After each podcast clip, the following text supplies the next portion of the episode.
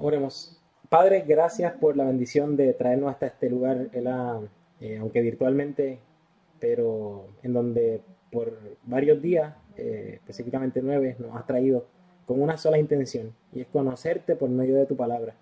Yo pido, Padre, eh, una petición que yo estoy seguro que tú quieres darnos, y es que te reveles a nosotros, que reveles tu corazón, que nos dejes saber cómo eres, ¿no? Y al mismo tiempo, que conmueva nuestros corazones mediante tu espíritu, a fin de que podamos eh, ser movidos a arrepentimiento, a fin de ser hechos a semejanza de tu Hijo Jesús. Así que pido de manera especial que no solo nos unja a nosotros, eh, sino también especialmente a Carlos, que es el responsable de este tema, a fin de que, oh Padre, eh, sus palabras sean tus palabras y que nosotros podamos tener corazones receptivos para recibirlas. Estas cosas pedimos, oh Dios, en el nombre de Jesús. Amén.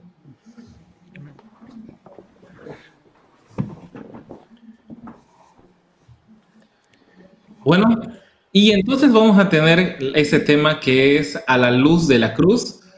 Es el último tema que vamos a tener de esta serie de inmenso amor que se ha llevado a cabo en esta semana de panes y levaduras. Así que, Carlos, es todo, todo tu tiempo. Muy buenas noches, hermano. Este, para mí un gozo poder compartir esto con cada uno de ustedes, con ustedes que están aquí, ¿verdad? Y también con aquellos que nos están viendo este, a la luz de la cruz. Eh, esto es un tema que para mí es muy significativo y, en mi experiencia de crecimiento personal, eh, este tema. Así que vemos cómo la cruz de Cristo está íntimamente conectada con, con una obra del pueblo de desechar a Cristo, de, de sacarlo de sus vidas, de rechazarlo por completo, de menospreciarlo, ¿no? Entonces, eh, vemos cómo los padecimientos de, Cristo están vinculados a un rechazo del ser humano hacia Cristo. Los padecimientos de Cristo están conectados íntimamente a eso. Y es que Cristo día a día tomaba su cruz, que era negarse a sí mismo, y andaba haciendo bienes a todos, este, libertando a los que eran oprimidos por el diablo, pero la realidad era que la inmensa mayoría eh, lo rechazaba, y especialmente la inmensa mayoría de los líderes lo rechazaban, lo desechaban, eh, y, esto es una cruz. Si nosotros nos podemos pensar, es una cruz el que nosotros constantemente estemos acercándonos a personas que amamos y que queremos que se salven y que estos rechacen el mensaje que traemos, que, entendemos que es de salvación y que, que nos rechacen a, nuestra, a, nosotros, pues por nuestras creencias, etcétera. Eh, esto mismo constituye una cruz, pero eh, es una cruz que Cristo nos está pidiendo que llevemos. Pero no es que, lo llevemos solamente ahora. Mire qué interesante que dice aquí, que si alguno quiere venir en pos de mí, niéguese a sí mismo, tome su cruz cada día y sígame. ¿Qué quiere decir eso? Jesús está haciendo una invitación en el tiempo presente. Ya en el, en el momento en que Jesús está hablando estas palabras, ya le está llevando esa cruz. Por eso él dice, el que quiere venir en pos de mí, el que quiere seguirle, nieguese a sí mismo, tome su cruz cada día y sígame.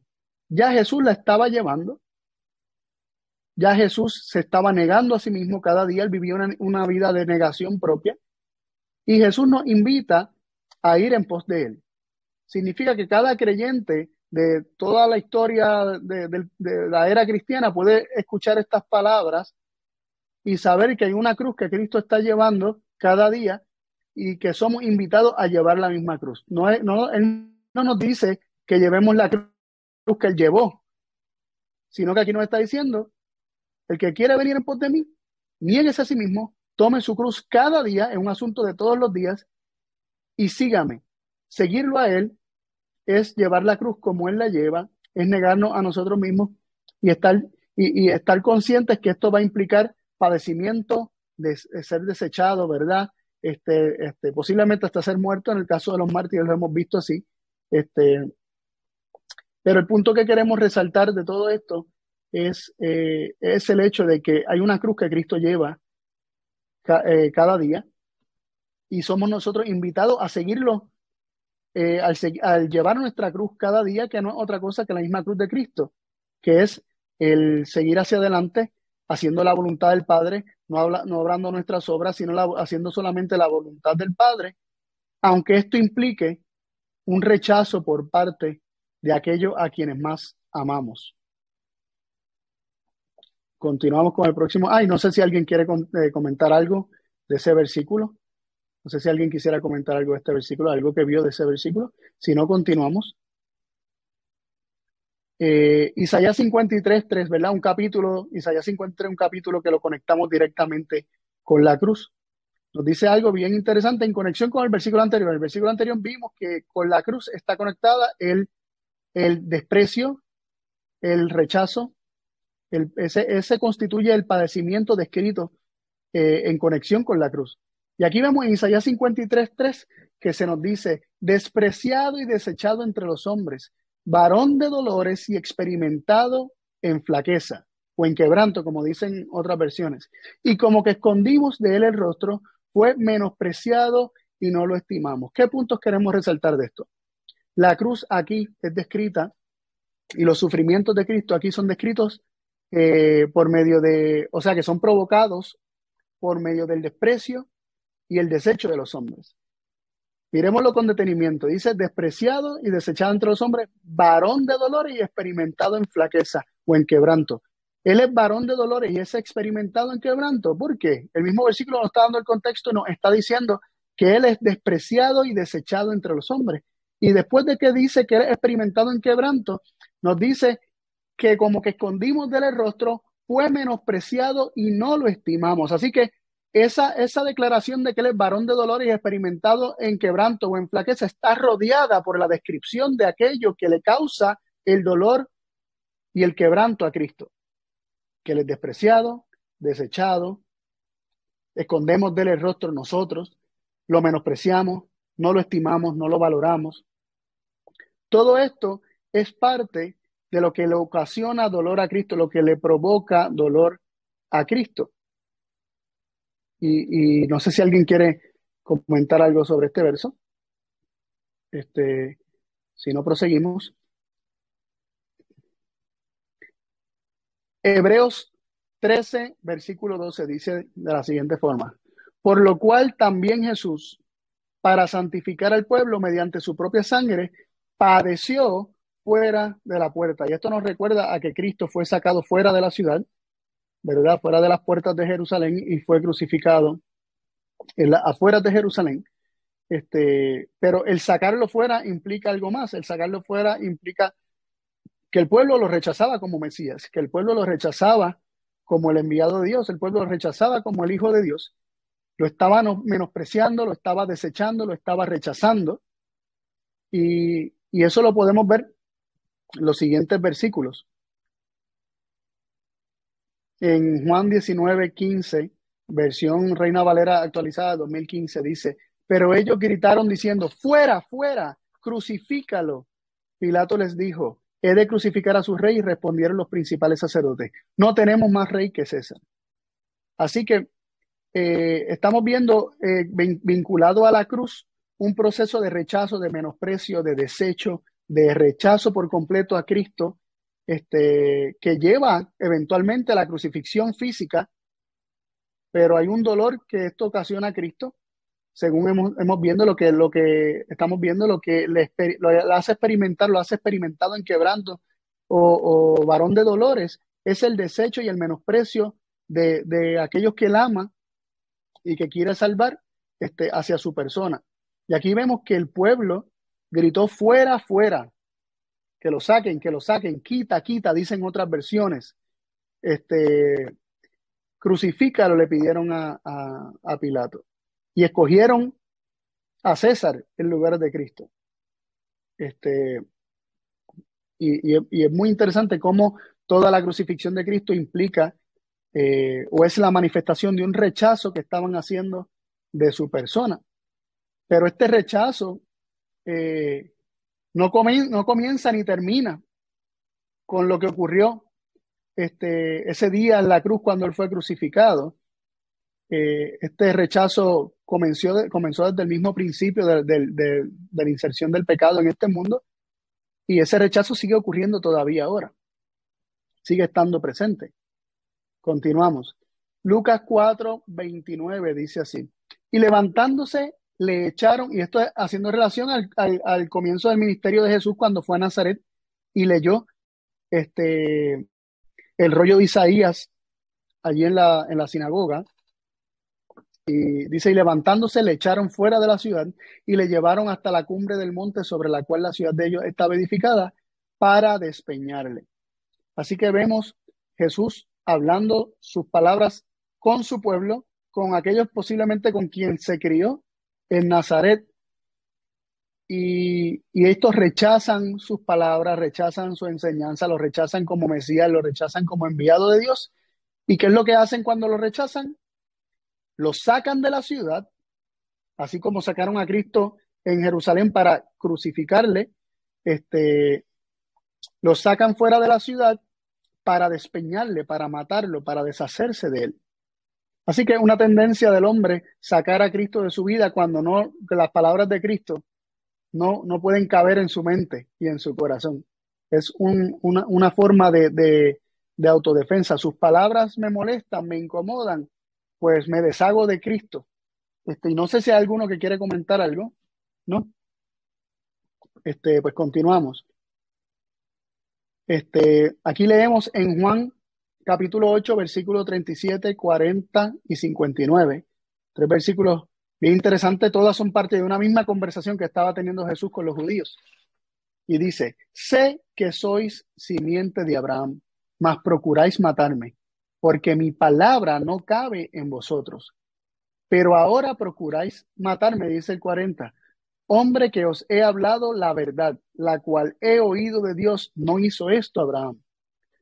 Versículo 59. Tomaron entonces piedras para tirarle, mas Jesús se encubrió y salió del templo y atravesando por en medio de ellos, se fue.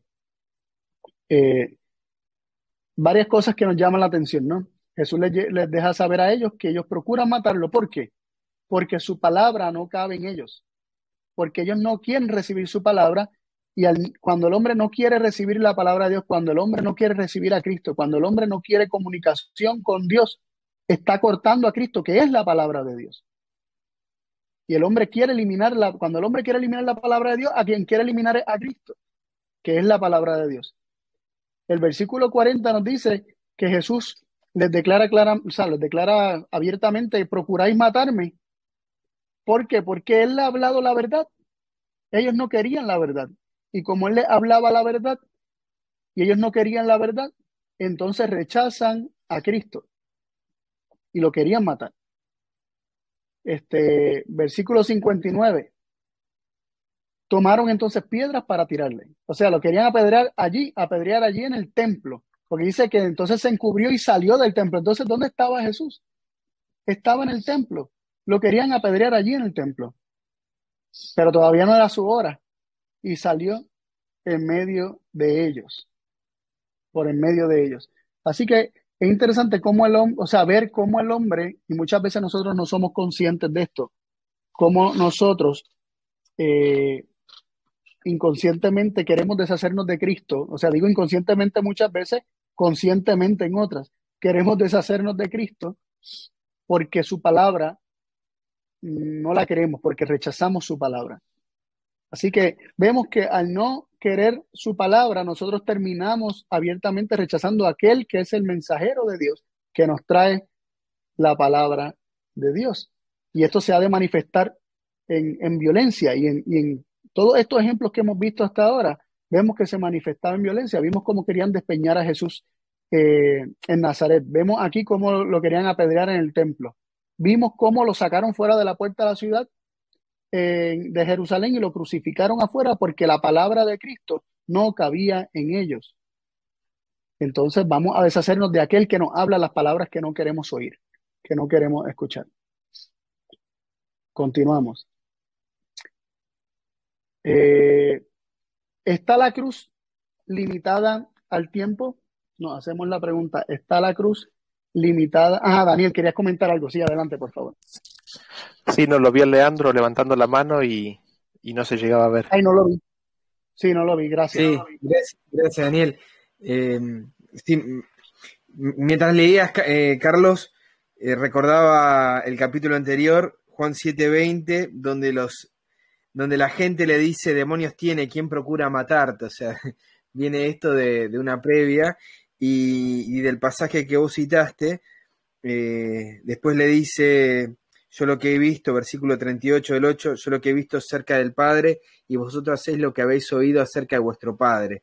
Y ellos dicen, tenemos a Abraham como vuestro Padre. ¿no? Y, Jesús le dice, si fueras hijo de Abraham, las obras de Abraham haría, pero ahora procuráis matarme. O sea, la obra de Abraham no era la de matar. Perdón que me voy de un poco de ese tema, pero eh, me llamó la atención eso. ¿no? Dice, eh, eso no hizo Abraham. Y tú sabes que me llama la atención también de ese texto que citaste del capítulo 7, que ellos eran inconscientes y negaban su realidad de que son asesinos, de que en su corazón estaba el asesinato y el homicidio. Y eso que nos habla de nosotros, que muchas veces no nos damos cuenta de la realidad de que nosotros en nuestro corazón tenemos homicidio. Eh, y que cada vez que nosotros rechazamos la palabra de Dios, a quien estamos cancelando es al que es la palabra de Dios, el pensamiento de Dios hecho audible, el verbo de Dios, Cristo. Así que, que tengamos eso en, consideración. Ajá, Leandro. Y, y, una segunda cosa, eh, hasta ahora estamos viendo lo, que le hacen a Jesús y yo, por lo menos, creo que todos nos, sentimos en algún sentido identificados con experiencias de, de quienes también rechazan lo que, lo que decimos, lo que hablamos, ¿sí? Como vos bien dijiste, no es a nosotros, es a Cristo. Eh, en Gálatas 4 dice, ¿no? Que el, el, espíritu que hay detrás del antiguo pacto es el de, el de persecución. El tema es que nosotros, el de persecución, el tema es que nosotros podamos ver qué es lo que hizo Cristo en ese caso, porque a veces a nosotros se nos sale el indio y queremos defender a Dios. Sí, y, y puesto los ojos en Jesús, ¿verdad? Como dice Hebreos, el autor y consumador de la fe, eh, tenemos que aprender a, depender, por, o sea, como autor y consumador de la fe, tenemos que mirar a Cristo y su fe, de cómo Él no hacía nada de sí mismo. Tenemos que aprender a callar y decir, Padre, dame tú las palabras, dame tú lo que tengo que hablar, dame tú lo que tengo que decir, si tengo que decir algo y si tengo que callar, que, pueda callar, ¿no?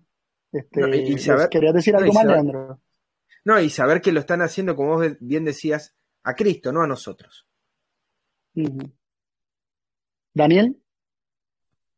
Sí, gracias. No, y este diálogo eh, es como que me ha traído a la mente un poco, casi como quizás volviendo al principio, ¿no? Cristo, la revelación del Padre, lo veo a Cristo, ¿no? Haciendo bienes, sanando, curando, dando la palabra de verdad, siendo la revelación del Padre, siendo, haciendo solo bienes y curando y revelando la verdad y eso, ¿qué es lo que genera?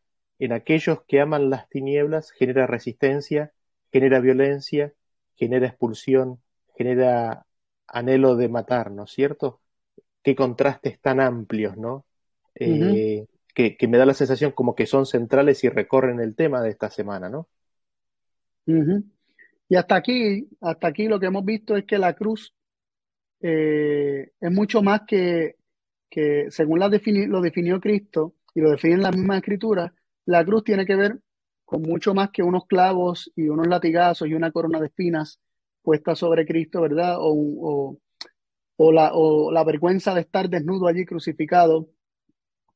Esto tiene que, eh, eh, eh, esto tiene que ver también con, con un desprecio, o sea, la raíz del problema está en un menosprecio, un rechazo que hace el pueblo de Cristo, que hace la raza humana de Cristo un rechazo constante y persistente de la persona de Cristo, este, que se manifiesta eventualmente en matarlo tan pronto se tenga la oportunidad. Ajá, Daniel. Eh, pues continuamos.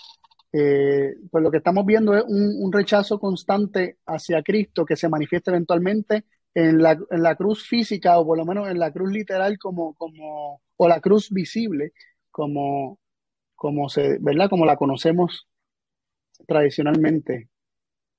Entonces, nos preguntamos, ¿está la cruz limitada al tiempo? Está la cruz limitada al tiempo y leemos en Primera de Corintios capítulo 2 verso 1.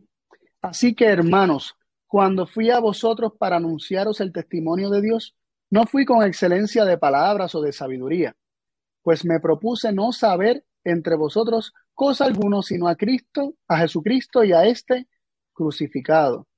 Así que Pablo solamente le interesa, dice que no se propuso ir con mucha sabiduría según los hombres, la excelencia de palabras, sino que no, le, que no quería saber otra cosa que no fuera a Jesucristo y a este crucificado.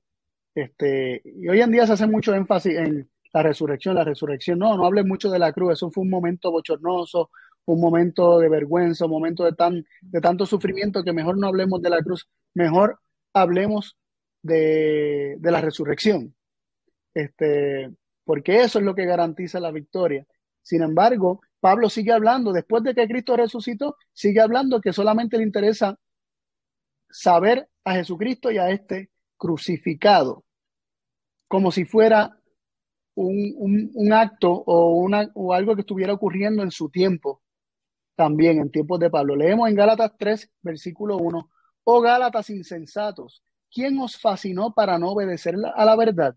A vosotros ante cuyos ojos Jesucristo fue ya presentado claramente entre vosotros como crucificado. Jesucristo fue presentado entre los Gálatas o a los Gálatas como crucificado entre ellos. Como crucificado entre ellos.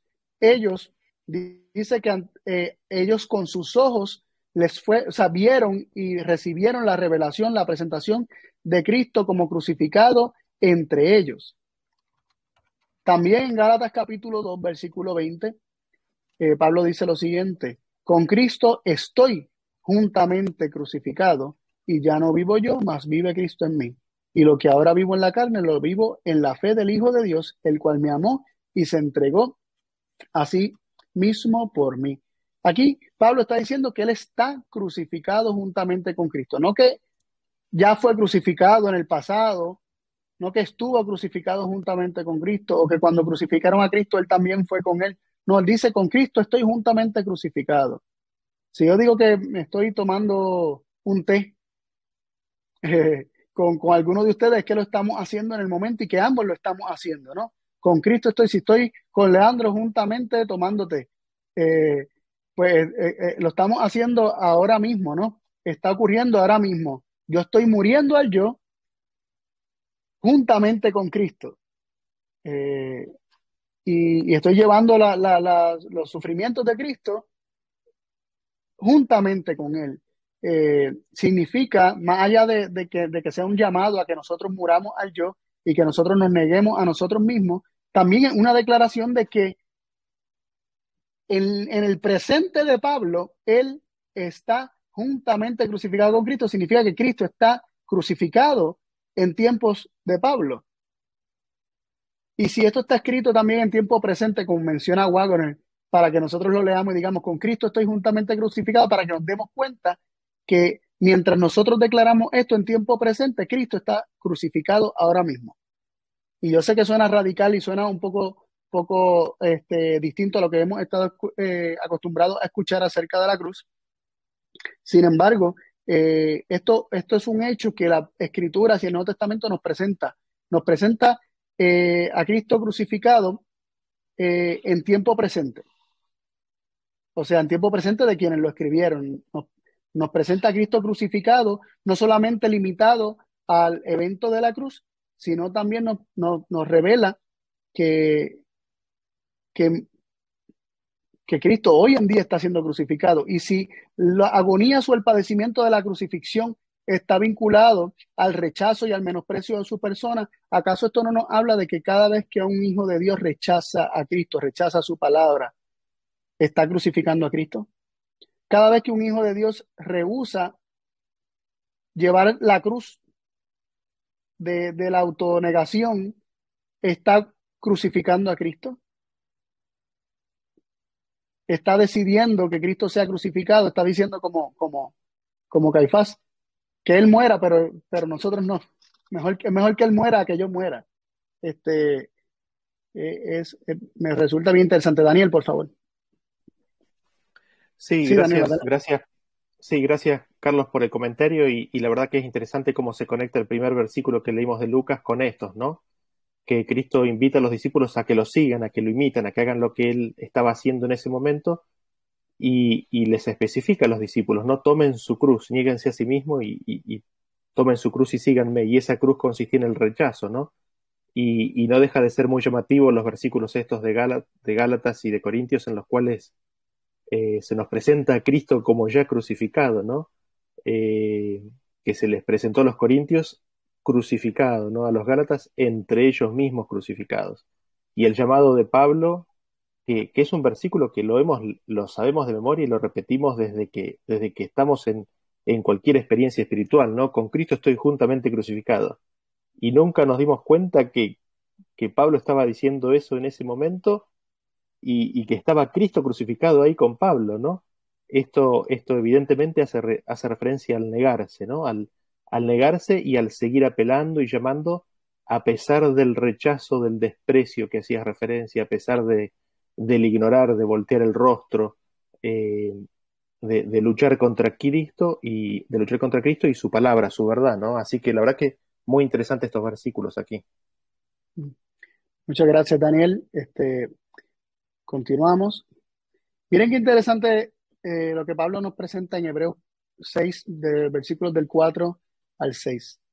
Dice, porque es imposible que los que una vez fueron iluminados y gustaron el don celestial y fueron hechos partícipes del Espíritu Santo y asimismo gustaron de la buena palabra de Dios y los poderes del siglo venidero y recayeron, sean otra vez renovados para arrepentimiento, crucificando de nuevo para sí mismos al Hijo de Dios y exponiéndolo a vituperio Vituperio implica vergüenza, vergüenza pública. Eh, miren qué interesante, se nos dice que aquellos que gustaron la buena palabra de Dios, vimos en versículos anteriores que se crucifica a Cristo cuando se rechaza su palabra, se le quiere matar cuando se rechaza su palabra. Y aquí a, estos, a estas personas que, ¿verdad? De los cuales se está hablando, que, que gustaron la buena palabra de Dios, una vez la recibieron, recaen o sea, terminan rechazando aquello bueno que habían recibido. Dice que es lo que se describe este rechazo de lo bueno que había recibido, la buena palabra de Dios que había sido recibida, al rechazarla, ¿qué es lo que hacen? Crucifican de nuevo para sí mismos al Hijo de Dios y lo, y lo exponen a vituperio. ¿Y será esto solamente como figuras del lenguaje? Pues bueno, está diciendo literalmente que cuando nosotros rechazamos la buena palabra de Dios que, llega a nosotros, estamos crucificando a Cristo nuevamente y lo exponemos a vergüenza pública.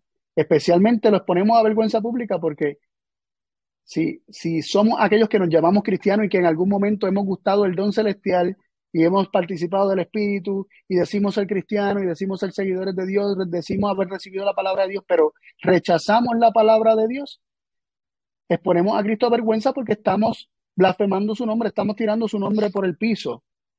Estamos, eh, el título de cristiano nos queda grande y lo tiramos por el piso y lo que hacemos es ensuciar a Cristo y, su carácter, ¿no? Entonces, esto es una cruz, porque estamos rechazando a Cristo y eventualmente se manifiesta en nuestra obra, se manifiesta en lo, que nosotros realizamos, eh, pero comienza al rechazar su palabra, comienza al, rechazar sus apelaciones, al rechazar su espíritu hablando a nuestras conciencias. Este, una vez cancelamos su palabra, también estamos cancelando a Cristo. Este, y, me resulta muy, muy llamativo cómo se nos presenta que se puede crucificar nuevamente a Cristo eh, y exponerlo a vituperio. Daniel. Sí, gracias Carlos. Y, la verdad que considerando esto no, no, deja de ser tan difícil de ver cómo es, ¿no? Eh, Jesús nos dijo, comparando, ¿no? Eh, la relación que hay entre, entre padres e hijo y el amor de Dios, nos decía que si nosotros que somos malos sabemos dar buenas dádivas a nuestros hijos, cuanto más Dios, ¿no? Eh, y si nosotros siendo malos sufrimos el rechazo de nuestros hijos, si nuestros hijos nos rechazan, nos, nos, nos ignoran, nos atacan, si, si alguien muy cercano a nuestra familia eh, nos, nos ignora, nos ataca, nos rechaza, nos expulsa de su vida, ¿acaso siendo malos nosotros no sufrimos? Cuanto más Cristo, ¿no es cierto?, que está a la puerta, a la puerta del corazón llamando y, y lo que recibe es portazo, ¿no? Portazo, fuera, portazo, fuera, y sigue llamando y sigue llamando, ¿no? Eh, y eso, y eso es su cruz, ¿no? Ese rechazo eh, y a la vez e, e, esa, esa ternura de su parte, esa insistencia, ese no rendirse, ese esperarlo todo, ese esperar que, que, que se le abra, que se le deje entrar, que se le reciba, este, pero en cambio recibir rechazo tras rechazo tras rechazo es una cruz, es una cruz constante, este, ¿verdad? Este, continuamos con el próximo versículo. Miren lo que nos dice Apocalipsis, el capítulo 5, verso 6. Y miré, y he aquí en medio del trono y de los cuatro animales y en medio de los ancianos estaba un cordero como inmolado, que tenía siete cuernos y siete ojos, que son los siete espíritus de Dios enviados en toda la tierra. Este versículo me, me llama la atención porque se nos presenta a Cristo como inmolado. O sea, cuando, cuando Cristo se acerca al trono, cuando Cristo se acerca al anciano de días que está sentado en el trono, que no es el, no es el vocablo de Apocalipsis, el vocablo de Daniel, pero se acerca al que está sentado en el trono para, para abrir el libro, y sabemos que eso muy posiblemente está haciendo alusión a 1844, se presenta a Cristo como un cordero inmolado como un cordero inmolado. Esto, ¿acaso esto no nos apunta a que, a que Cristo es, un cordero inmolado constantemente? O sea, aún en tiempos de, 1844, este, cuando Cristo se movió hacia el lugar santísimo, eh, estaba siendo inmolado en ese momento. Y esto nos habla de, de Cristo como un cordero inmolado constantemente. Continuamos. Mira cómo dice Apocalipsis 13:8. Y vamos a estar viendo la cruz en el Antiguo Testamento, pero quiero comenzar con Apocalipsis porque Apocalipsis nos va a enviar al Antiguo Testamento. Apocalipsis 13:8 nos dice, y todos los que moran en la tierra le adoraron, cuyos nombres no están escritos en el libro de la vida del Cordero, el cual fue muerto desde el principio del mundo. Aquí no nos dice que desde el principio del mundo estaba destinado a ser muerto o a ser sacrificado o a ser inmolado este, otras versiones dicen el cual fue inmolado desde el principio del mundo. Aquí nos está diciendo que Cristo fue inmolado, que Cristo fue muerto, que Cristo fue degollado, como dicen otras versiones, desde el principio del mundo. Pero nos está diciendo que, que Cristo es ese cordero inmolado desde el principio del mundo. ¿Y, ¿Y cuál es el principio del mundo? Sé que lo hemos estudiado en otras presentaciones, pero es importante porque que lo consideremos porque eso nos va a tirar a un punto en la historia bíblica donde sabemos que Cristo está experimentando la cruz. Primera de Juan 2.16 dice así, porque todo lo que hay en el mundo, los deseos de la carne, los deseos de los ojos y la vanagloria de la vida no provienen del Padre, sino del mundo. Lo que es del mundo es los deseos de la carne, los deseos de los ojos y la vanagloria de la vida. Cuando eso, eso surgió, cuando surgieron los deseos de la carne, cuando surgieron los deseos de los ojos, cuando surgió la vanagloria de la vida, ahí surgió el mundo, ahí fue el mundo establecido, ahí fue el mundo fundado. Y se nos dice que Cristo fue crucificado, que Cristo fue muerto, que Cristo fue inmolado desde que eso surgió, desde que surgió en la tierra los deseos de la carne, los deseos de los ojos y la vanagloria de la vida. ¿Y cuándo fue que esto surgió?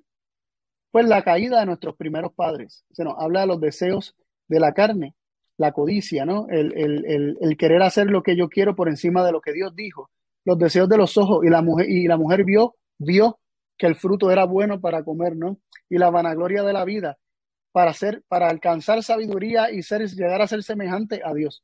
Entonces vemos el mundo siendo fundado en la caída de nuestros primeros padres y allí había un cordero que estaba siendo inmolado porque estaban rechazando la palabra de Dios, estaban menospreciando a Cristo estaban cortando el canal de comunicación con Dios y estaban decidiendo que ya ellos no necesitaban a Dios para que les hablara y les dijera lo que era bueno y lo que es malo, sino que estaban eligiendo ellos mismos decidir y diferenciar entre el bien y el mal. yo sé que eso es otro tema y me emociona ese tema también, pero quiero dejarles saber que, que esto implicó el rechazar a Cristo como la palabra de Dios, el rechazar a Cristo como aquel que les comunica las palabras de Dios. Y esto se manifestó rápido después de, que ellos comieron del fruto, que se nos dice en Génesis 3.8.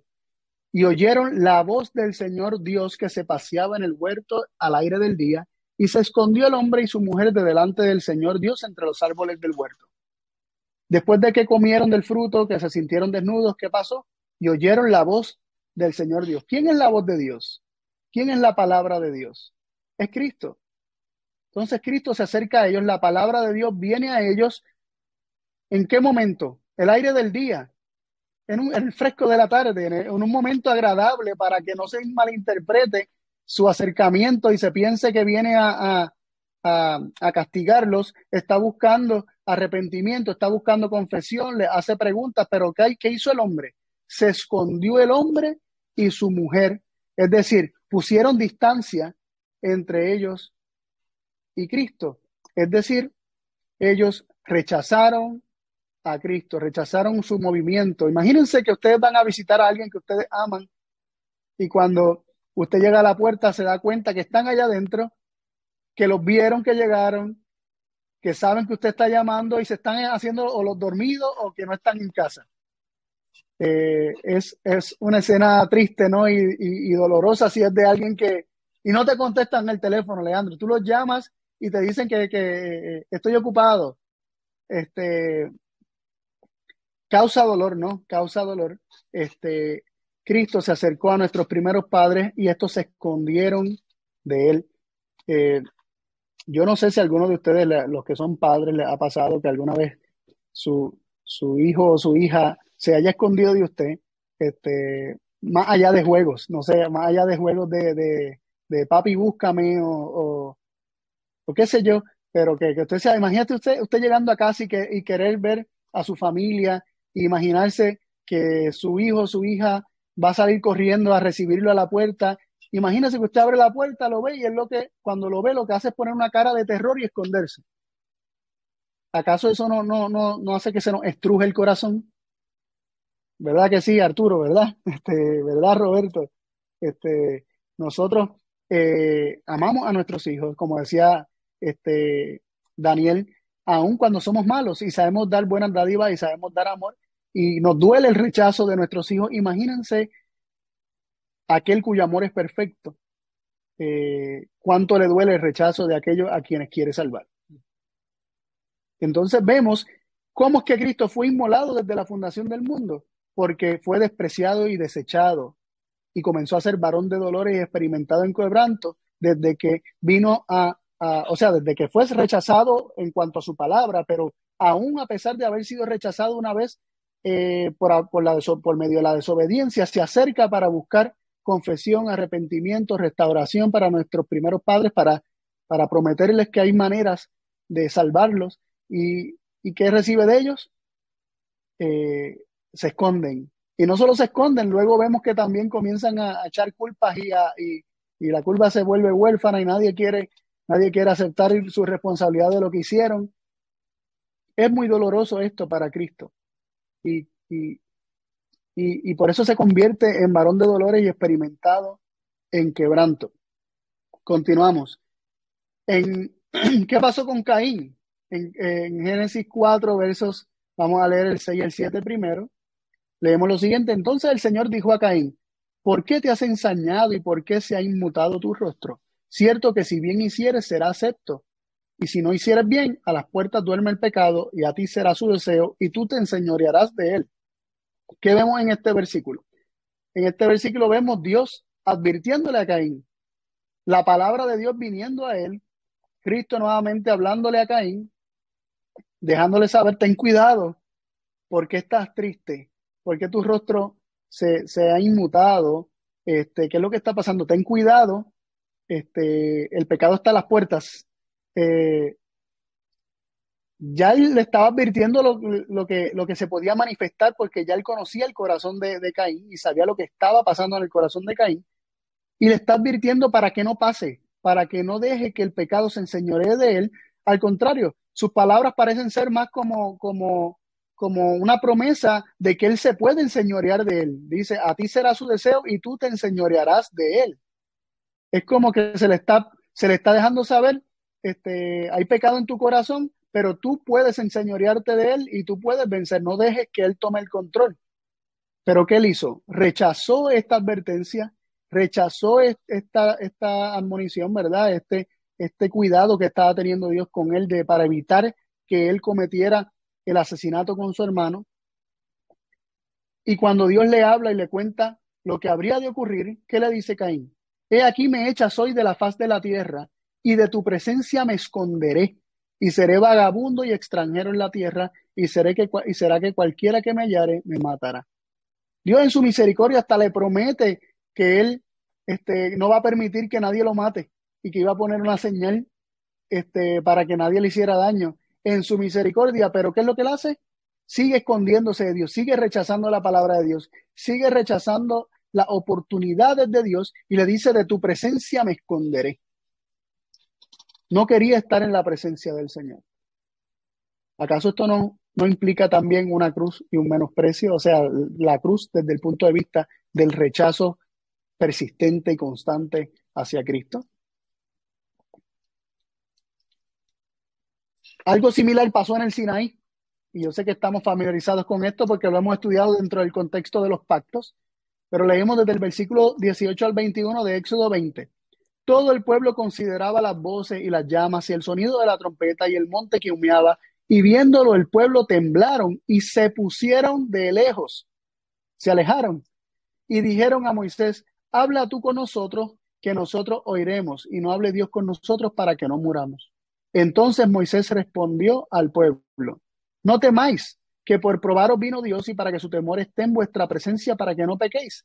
Entonces el pueblo se puso de lejos y Moisés se llegó a la oscuridad en la cual estaba Dios. ¿Qué vemos aquí?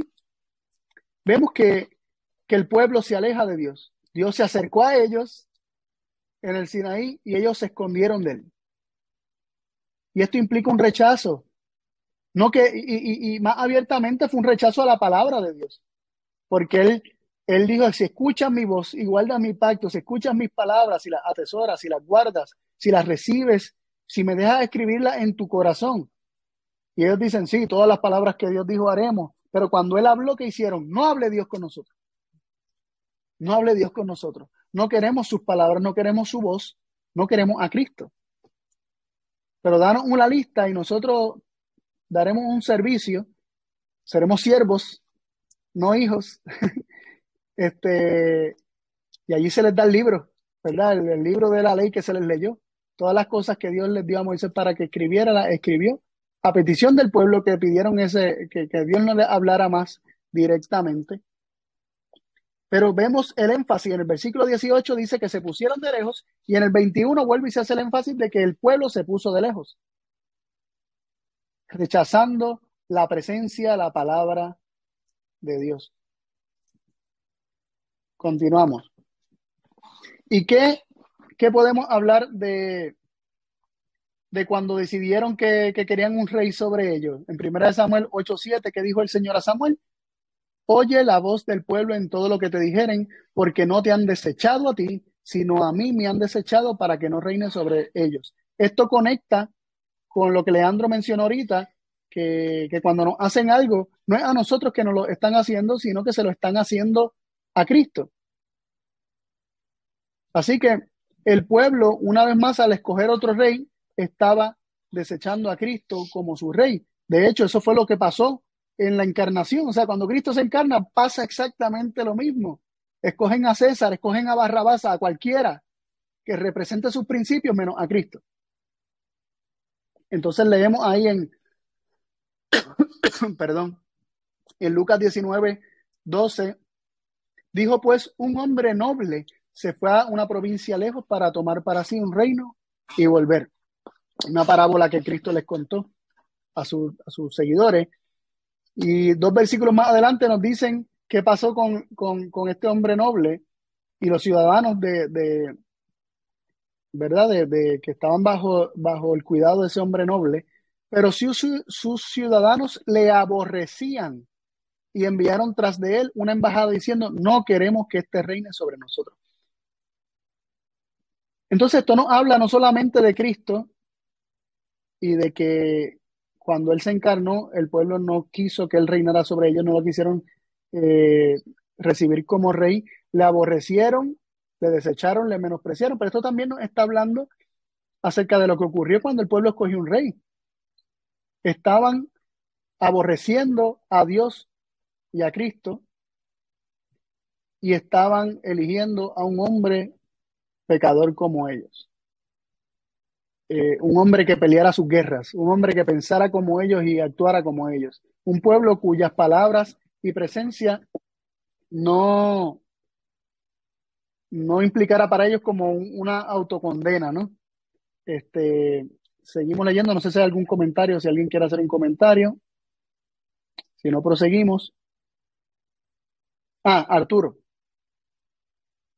Eh, eh, es justo, justo esto estábamos comentando hoy y, platicamos en los ejemplos, ¿no? Ahora con esto de, poder entender la palabra desde el punto de vista de un padre, qué, terrible es pensar en el hecho de, de, de verte enfrente de un hijo que lo has procurado, que a pesar de los errores que cometió en su adolescencia, por si le podemos decirle de esa manera a Israel en la etapa del Éxodo, Ahora cuando él se siente un poco ya mayor, que tiene posesión de la tierra, él dice, bueno, hasta acá me has ayudado y ahora quiero yo empezar a gobernarme, quiero, quiero dejarte a un lado y yo quiero ver cómo puedo administrarme ante, hasta tal cual como lo hace la gente que está alrededor mío, ¿no?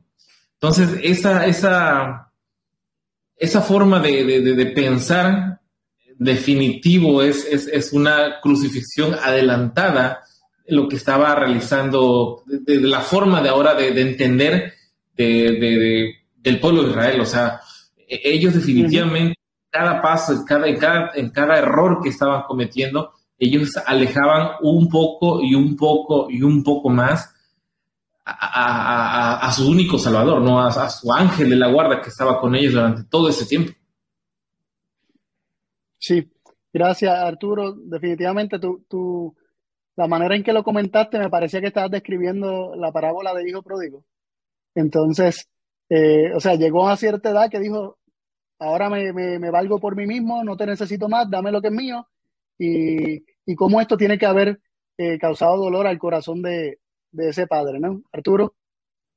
Es que sí, Carlos, pero si te das cuenta, ahora a la, a la luz de, uniendo todos esos temas que hemos estado repasando la semana, más y más nos, me conmueve el hecho de que es un padre y un hijo. O sea, no, no, no puede haber otra experiencia más eh, que, mejor describa en la palabra el plan de Dios, que es eso, un padre que va vez tras vez tras vez sobre nosotros. Y no hay otra forma de leer la Biblia más que el amor inmenso que tiene Dios hacia nosotros y, es claro que Él se entristece profundamente cuando tomamos esas decisiones terribles tal como lo hizo Israel. Muchas gracias, Arturo. Este, continuamos.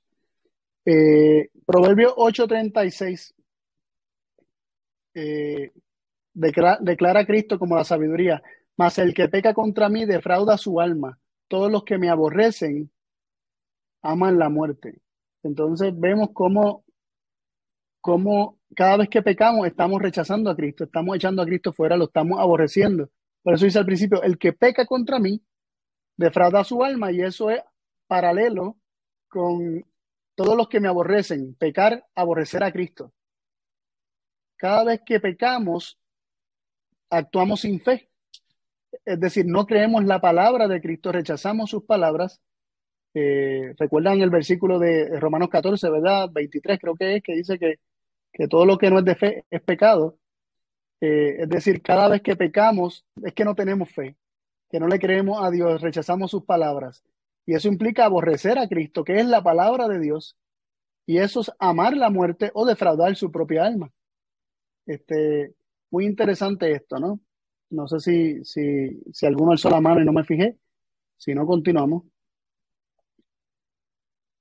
Dice, y ahorita leímos este versículo, pero quiero leerlo ahora dentro de otro contexto eh, y para darle un, un, un, enfoque tal vez un poco más amplio. Eh, Isaías 53 del 3 al 5 dice, despreciado y desechado entre los hombres, varón de dolores, experimentado en flaqueza y como que escondimos del rostro, fue menospreciado y no lo estimamos.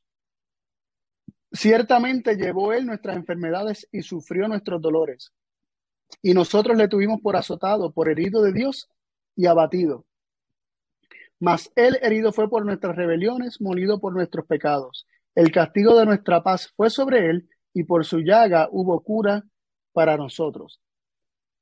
Constantemente se nos está diciendo aquí que el hombre, el que, el que rechaza a Cristo, despreciado, desechado, escondimos del rostro, fue menospreciado, no lo estimamos.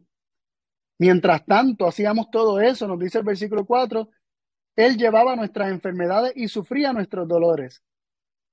Mientras era despreciado y desechado, mientras de Él escondíamos el rostro, mientras lo menospreciamos, no lo estimamos, Él llevaba nuestras enfermedades y sufrió nuestros dolores. Y nosotros, mientras Él, él sufría, pensamos que era Dios que lo estaba haciendo sufrir que era Dios el que lo estaba azotando, que era Dios el que lo estaba hiriendo, que lo estaba batiendo. Pero, ¿qué era lo que lo estaba hiriendo a él? Nuestras rebeliones, nuestros pecados. El herido fue por nuestras rebeliones, molido por nuestros pecados. Es decir, nuestros pecados son el instrumento que muelen a Cristo.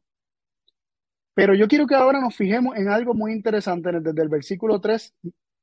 El tiempo verbal de, en, cual se está hablando es muy interesante. Isaías escribió esto más de 700 años antes de Cristo. Y 700 años antes de Cristo, ya Isaías está describiendo al Mesías como despreciado y desechado. Él está diciendo que en tiempo pasado, o sea, está diciendo que ya Cristo ha sido despreciado, que ya ha sido desechado, como que escondimos de él el rostro. ¿Y acaso viendo la historia del, pueblo de Dios en toda, la, en toda la escritura, hasta este punto de tiempo dice Isaías, acaso el pueblo no estaba despreciando y desechando a Cristo constantemente cada vez que rechazaban su cuidado, cada vez que rechazaban su palabra, sus mandamientos y sus leyes, que eran como un cerco de protección para guardarlos del mal? Y mientras ellos lo despreciaban y lo desechaban, Cristo estaba sufriendo grandemente. ¿Por qué? porque ese desprecio, ese desecho, como leímos en Proverbios, implicaba que ellos amaban la muerte y elegían la muerte. Y esto le causa un dolor increíble a Cristo. Pero me, me llama mucho la atención cómo está en tiempo pasado. Ya 700 años antes de Cristo, Cristo ya era despreciado, ya era desechado, ya era menospreciado, ya se escondía el rostro de él, no se estimaba, no se valoraba. Él llevaba ya él llevó, en esos tiempos, ya él llevaba las enfermedades porque las ha llevado todas desde siempre. Sufrió nuestros dolores eh, y es herido por nuestras rebeliones y molido por nuestros pecados. Si bien es cierto que esto es profético, pero me llama mucho la atención que no está en tiempo futuro. No dice, será despreciado y será rechazado.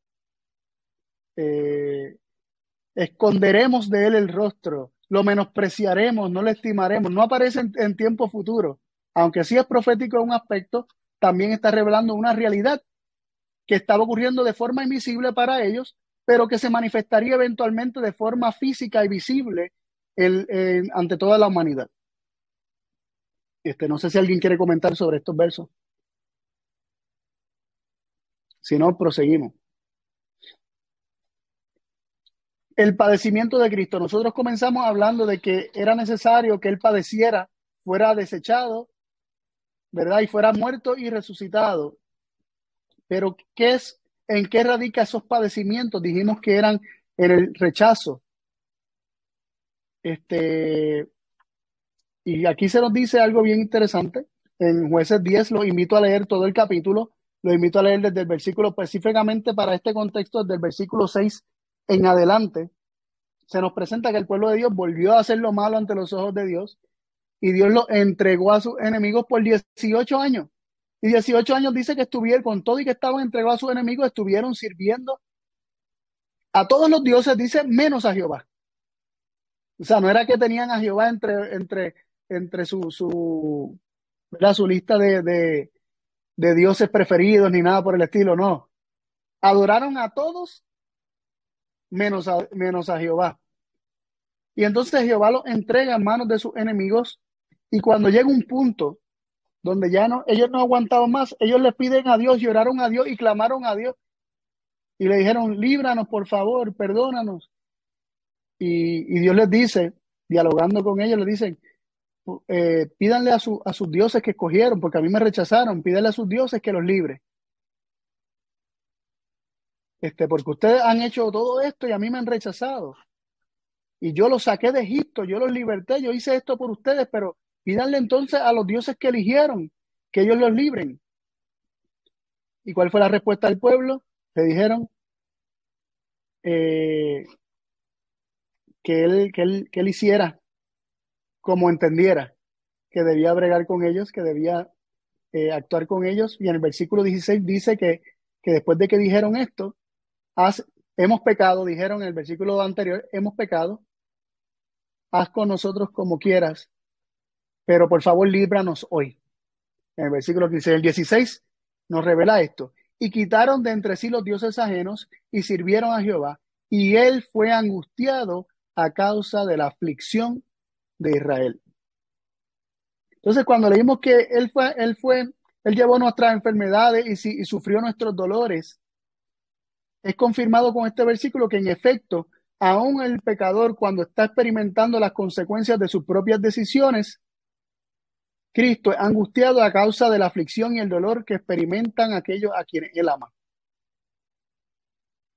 Él fue angustiado a causa de las aflicciones de Israel. Cuando el pueblo está sufriendo y está pasando por un momento difícil debido a sus malas decisiones, cuando tú y yo hemos tomado malas decisiones y estas decisiones que hemos tomado nos causan dolor y causan dolor a otras personas, Cristo está siendo angustiado a causa de la aflicción, aun cuando esta es el mismo resultado del pecado. Él está siendo angustiado. Porque qué, qué, qué persona, o sea, si nosotros amamos a alguien, nos vamos, no, no, vamos a ser indiferentes ante el sufrimiento de esa persona, aun cuando sabemos que su sufrimiento fue autoprovocado, por decirlo así. O sea, yo he tenido amistades que yo he visto que han tomado malas decisiones y aun cuando están sufriendo las consecuencias de sus malas decisiones, yo estoy sufriendo por lo que ellos están pasando. Y hay gente que me dice, pero es que se lo buscó. Y digo, sí, pero es que no me deja de doler. No me deja de doler. Este, y otras veces he sido indiferente al sufrimiento de otros porque no los conozco y, y, y, le pido a Dios que ponga más amor en mi corazón, aún por aquellos que no conozco, porque sé que son hermanos, hijos de Dios, ¿no? Este, pero Cristo es angustiado a causa de la aflicción de los idólatras, por decirlo así, porque Israel en este momento estaba siendo idólatra. Este, continuamos. Isaías 63.9 nos describe que en todo ese proceso, ¿verdad? En todo ese proceso de, desde que, o sea, desde siempre, desde siempre Cristo está siendo angustiado. Vamos a leerlo. En toda angustia de ellos, Él fue angustiado. Disculpen, ahí se me cayó, el, micrófono. En, en toda angustia de ellos, Él fue angustiado, y el ángel de su faz los salvó. Con su amor y con su clemencia los redimió y los trajo a cuestas y los levantó todos los días del siglo. Nos dice aquí en este versículo, ¿quién es él? En toda angustia, él fue angustiado. Y el ángel de su faz. Si el ángel de su faz eh, he mencionado posteriormente, significa que Dios, el Padre, en toda angustia de los seres humanos, es angustiado. Y el ángel de su faz, es decir, el mensajero de su rostro, el mensajero de su gloria, el mensajero de su presencia, el ángel de la presencia del Señor, que es Cristo, ¿Qué él hace? Salva, sale a salvar. Y esto es bien bonito porque vemos a Cristo viendo a un padre sufriendo y qué puede hacer un, un hijo al ver a su padre sufriendo, buscar la manera de acabar con el sufrimiento de su padre. ¿Y qué es lo que hace? Se da a sí mismo para salvar, para también acabar con el sufrimiento de su padre. Entonces dice que con su amor y con su clemencia los redimió el ángel de Jehová y los trajo a cuestas los levantó todos los días del siglo. A otras versiones dicen todos los días de la antigüedad. Es decir, en toda la historia de la humanidad, Cristo ha sido aquel que es movido por las angustias de Dios y por nuestras angustias y se mueve a salvar, decide descender para salvar, decide eh, venir a nosotros para salvarnos, para redimirnos. Y nos lleva, nos carga, nos, nos, la palabra, por lo menos la Septuaginta, eh, el verbo en griego es fero, que significa cargar, soportar, eh, llevar sobre. Eh, así que es muy, es muy interesante cómo se nos dice que Cristo es quien siempre nos ha llevado. Y esto no es distinto a lo que les dijo en el Sinaí. Ustedes habéis visto cómo os libré de Egipto, ¿verdad? Yo he traído a mí, ¿verdad? Hasta este lugar sobre alas de águila. Este, soportándolos, cargándolos todo el tiempo. Y en todo el proceso, él los soportó y fue angustiado a causa de sus angustias. Cuando ellos tenían sed, él sufría, pero también sufría cuando murmuraban contra él. Y era paciente todo el tiempo llevándolos, cargándolos, soportándolos para libertarlos, porque él había visto sus angustias y fue movido a misericordia para libertarlos de la esclavitud egipcia y levantarse un pueblo para sí.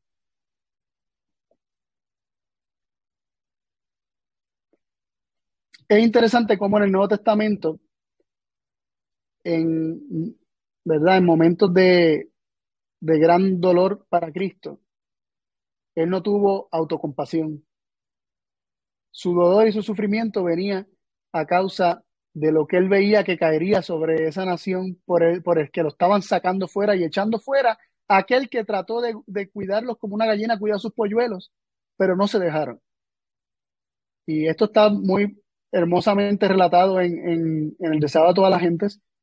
Este, leemos en Lucas 23, versículos 26 al 28. Llevándole, tomaron a un Simón Sireneo, que venía del campo, y le pusieron encima el madero para que la llevase tras Jesús.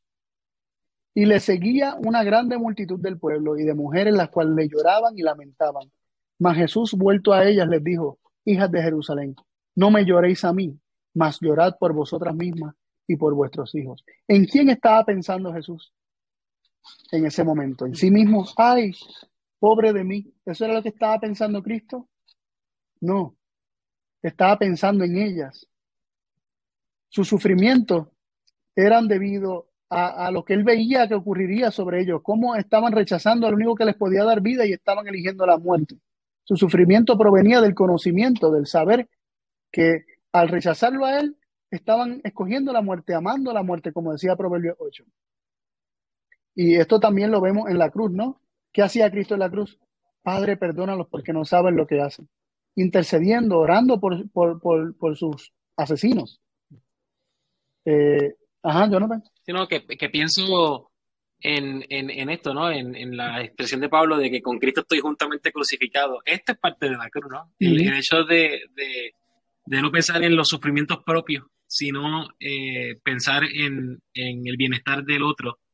Eh, el caso de Esteban, cuando cargó su cruz mientras era apedreado, y decía, Padre, eh, no le tomé en cuenta este pecado. Que también lo sacaron fuera y lo apedrearon. Así es, así es. Así que lo que, lo que pienso es ¿no? En, en, nosotros que estudiamos estos temas más allá de recibir algún conocimiento teórico, sino con la intención de ser transformado a imagen y semejanza de Cristo, con la intención de poder estar también como Pablo juntamente crucificado con Cristo, eh, me, da una lección de, de, cuántas veces fallo en, tomar las cosas personal, en, asumir, eh, en victimizarme, ¿no? En, pensar que, alguien eh, me hace daño y, encerrarme y decir, ay, el daño que me están haciendo cuando, cuando Cristo no pensaba en él, Cristo pensaba en, los demás y sus sufrimientos dependían de, de, los demás. Así que nada, una lección para mí no quería simplemente pues resaltar eso. Gracias, Jonathan. Roberto.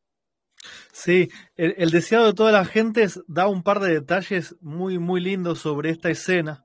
Dice que las mujeres no lloraban porque, por, por fe, porque entendían que Jesús era el Mesías, sino por mera humanidad, porque lo veían todo lastimado eh, y, y, lloraban por eso, porque era un ser humano, pero no por un convencimiento. Y después explica que cuando Jesús les dice, no llores por mí, sino por vosotras mismas y por vuestros hijos, es porque Jesús estaba viendo en el futuro la destrucción de Jerusalén y dice que esas mujeres mismas, algunas de ellas y sus hijos iban a perecer en, esa destrucción. O sea, iban a perecer físicamente, pero también espiritualmente, no se iban a perder. Por eso, eh, como que se olvidó de sí mismo en ese momento para, para darles un, un, mensaje de salvación a esas mujeres que, que le estaban dando una, una simpatía de, humanidad. Muy bien.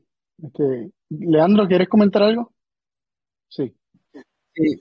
ahí estaba leyendo un poquito más el 29 del mismo pasaje. Eh, finalizaste diciendo, no llores a mí, mas llorad por vosotros mismas y por vuestros hijos. Y dice el 29, porque aquí vendrán días en que dirán, bienaventuradas las estériles y los vientres que no engendraron y los pechos que no criaron. Y como, que me lo dejó picando ahí el pasaje, ¿no? Porque, eh, ¿por qué son felices las estériles y los vientres que no engendran? Gálatas 4, 27 y Isaías 54, ¿no? Dice, porque está escrito, alégrate estéril, que no pares, prorrumpe y clama la que no está de parto, porque más son los hijos de la dejada que de la que tiene marido. Es decir, ¿cuál es la, felicidad? ¿Cuál, es, ¿Cuál va a ser? Dice, vendrán días que dirán, felices quienes, las estériles, felices las que tienen marido, felices los que tienen a Cristo morando en su corazón, los que han sido crucificados juntamente con Él y que ahora vive Él en ellos. Entonces, los que lloran, verso 30, comenzarán a decir a los montes, caer sobre nosotros, y nosotros diremos, he aquí, este nuestro Dios, le hemos esperado y Él nos salvará. Qué diferente. Muy diferente. Muy diferente. Muchas gracias a, todos por sus comentarios. Eh, es interesante porque en los versículos anteriores estuvimos viendo Primero vimos los sufrimientos de Cristo y los padecimientos de Cristo, o el padecimiento de Cristo en el Antiguo Testamento. Vimos ahora un ejemplo de, del sufrimiento de Cristo para tiempos de la cruz. Y aunque esto es de Jeremías, realmente apunta hacia el futuro. Y miren cómo describe el padecimiento de Cristo. Mis entrañas, mis entrañas, me duelen las fibras de mi corazón. Mi corazón se agita dentro de mí. No callaré porque sonido de trompeta has oído, oh alma mía, pregón de guerra. Y esto es, esto es en un contexto histórico literal, pues conectado con, con eh, el reino de Judá cayendo en manos de, de, los babilonios, ¿no? Este, pero en un contexto más amplio, eh, apunta hacia el futuro y vamos a seguir leyendo para que veamos que esto está hablando del futuro también. Quebrantamiento sobre quebrantamiento es anunciado porque toda la tierra es destruida. De repente son destruidas mis tiendas. En un momento mis cortinas. ¿Hasta cuándo he de ver bandera, he de oír sonido de trompeta? Interesante que dice, toda la tierra es destruida. Ya esto nos lleva hacia el futuro, ¿no? Y sigue diciendo, porque mi pueblo es necio, no me conocieron. Son hijos ignorantes y no son entendidos. Sabios para hacer el mal, pero hacer el bien no supieron. O sea, los rechazaron, rechazaron el conocimiento de Dios y por eso son ignorantes. ¿Y qué, es lo que sigue diciendo? Miré la tierra y he aquí que estaba asolada y vacía, y a los cielos y no había en ellos luz. Miré a los montes y aquí que temblaban y todos los collados fueron destruidos. Miré y no aparecía hombre, y todas las aves del cielo se habían ido. Miré y aquí el Carmelo desierto y todas sus ciudades eran asoladas a la presencia del Señor, a la presencia de la ira de su furor. Esto está hablando de la, de la destrucción final. O sea, está hablando de, mínimo de, la venida de Cristo y podría ser, podría ser este previo al, milenio, ¿no? Porque dice que la tierra está asolada, que está vacía, y así es como va a quedar la tierra durante el milenio. Y, y cuál es el sentimiento de Cristo y de Dios ante este, esta desgracia. ¿Cuál es el sentimiento? Lo vimos en el versículo anterior, el 19, mis entrañas, mis entrañas, me duelen las fibras de mi corazón. Mi corazón se agita dentro de mí. No callaré. ¿Por qué? Porque hay sonido de trompeta, pregón de guerra. Se avecina la destrucción para todos, o sea, para toda la tierra, y esto causa grande dolor al corazón de Dios. Creíble, ¿no? Así que hay sufrimiento a través de toda la historia humana mientras existe pecado y mientras existe rechazo y mientras existe un ser que rechace la vida, rechazando a Dios y rechazando sus palabras, rechazando a Cristo, Dios experimenta ese dolor del rechazo de que un hijo suyo está escogiendo la muerte, ¿no? Eh, ¿Por qué es importante entender esto? ¿Por qué es importante entender lo que ocurre con, con Dios y con Cristo, esos sufrimientos que ellos tienen eh, a causa de nuestro rechazo, de, nuestro menosprecio de ellos. ¿Por qué es importante entenderlo? Leemos en Zacarías 12:10. y derramaré sobre la casa de David y sobre los moradores de Jerusalén espíritu de gracia y de oración, y mirarán a mí a quien traspasaron, y harán llanto sobre él como llanto sobre un ingénito, afligiéndose sobre él como quien se aflige sobre primogénito. Este versículo nos habla de que cuando nosotros eh, comprendemos que diariamente, con nuestro rechazo a la palabra de Dios, cada vez que elegimos nuestra, nuestro juicio por encima del de Dios, cada vez que elegimos nuestras palabras y no las de Dios, cada vez que rechazamos un consejo de Dios, estamos traspasando al unigénito de Dios, estamos traspasando a Cristo, estamos hiriendo su corazón porque estamos eligiendo la muerte, rechazando la vida, y esto causa un dolor inmenso al Padre y a su Hijo. Pero es el conocimiento de que, de que cada vez que pecamos herimos nuevamente a Cristo y al Padre, cada vez que pecamos, este, no somos consumidos debido a que, de que Cristo está llevando el peso del pecado por nosotros actualmente, de que Él todavía nos carga, dice que, ¿verdad? En Isaías 63, 9 vimos que, que los cargó, los llevó todos los días de la antigüedad, todavía nos sigue llevando, todavía nos sigue llevando y entendiendo que Él hace eso para seguir dándonos tiempo para que le elijamos, para que un día escuchemos su voz y le dejemos entrar, este, de esa forma poder salvarnos, ¿no? Y, y es importante porque he aquí, Él está parado a la puerta y llama. Y si alguno oyere mi voz y abriere la puerta, dice él, entraré a él, cenaré con él y él conmigo. Y hay algo que me llamó mucho la atención, hace un tiempo atrás lo vi y no lo había visto en conexión con este tema, y es que si Cristo está parado a la puerta, ¿verdad? Sabemos que está afuera. Y mientras Cristo está afuera, está experimentando la cruz. Vimos en casi todos los incidentes que Él es sacado fuera y está afuera cuando es rechazado y menospreciado, cuando es eh, empujado fuera, cuando se rechazan sus palabras, cuando no se le quiere, que todo esto implica los sufrimientos de la cruz, significa que, eh, eh, ¿verdad? Que lo hemos echado fuera de nuestra vida. Y si en la Odisea Cristo está parado a la puerta llamando, es porque la Odisea lo está crucificando. Porque en estos tiempos, aquellos a quien él llama su pueblo, sus hijos, lo están crucificando. Hay una cruz siempre presente, hay una cruz que él ha estado llevando desde la fundación del mundo y, lo hace por amor, lo hace por amor. Este, pero ¿cuál va a ser nuestra decisión? El comprender esto, el comprender que cada pecado nuestro vuelve a herir al Hijo de Dios, que cada pecado nuestro que significa que elegimos la muerte, este, lastima y le causa un dolor inmenso a Cristo, tanto así que lo conecta con los sufrimientos de la, de la cruz, este, nos, nos debe hacer reflexionar y decir, yo no quiero crucificar más a Cristo, yo no quiero causarle más agonía a Cristo. Yo no quiero que, que o sea, que, quisiera hacer tal vez lo que le traiga gozo, ¿no? El responder, el abrirle la puerta, el dejarlo entrar, el cenar con, el que él cene conmigo y yo con él, el dejarle hacer eso, es definitivamente bajarlo de la cruz. Este, por lo menos en nuestras vidas. Y a veces podemos pensar que, pues, tal vez que yo lo haga no va a hacer que él deje de sentir la cruz que lleva por todos los demás que, que lo están, que, que, lo están crucificando, pero la palabra de Dios nos dice que hay gozo por uno que se arrepiente.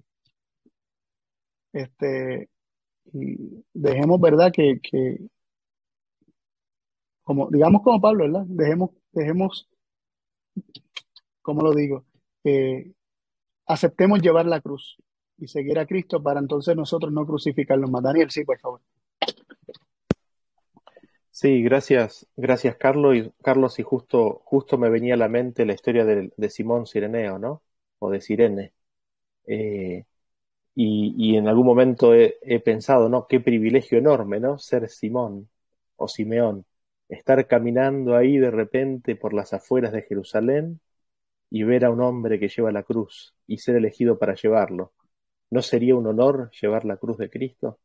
Y, y es como que con esta perspectiva se nos abre una posibilidad, ¿no es cierto?, de ayudar a Cristo y, y sacar un poquito del peso eh, y, y, y, yo llevar mi cruz, ¿no? Para que Él no tenga que, en cierto sentido, sufrir mi rechazo, mi dolor, ¿no? Eh, muy, muy, eh, muy solemne, ¿no? Ahora vamos a leer algunas citas. Este, comenzamos con esta que es del conflicto de los siglos, páginas 632 y 633. Leemos, el misterio de la cruz explica todos los demás misterios a la luz que irradia del Calvario, los atributos de Dios que nos llenaban de temor respetuoso nos resultan hermosos y atractivos. Se ve que la misericordia, la compasión y el amor paternal se unen a la santidad, la justicia y el poder. Mira, el amor paternal, como veníamos hablando, es que Arturo también hizo hincapié en eso.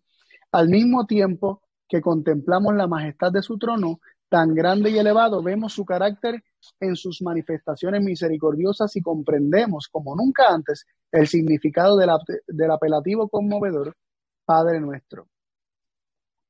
Se echará de ver que aquel cuya sabiduría es infinita no hubiera podido idear otro plan para salvarnos que el de sacrificio de su Hijo.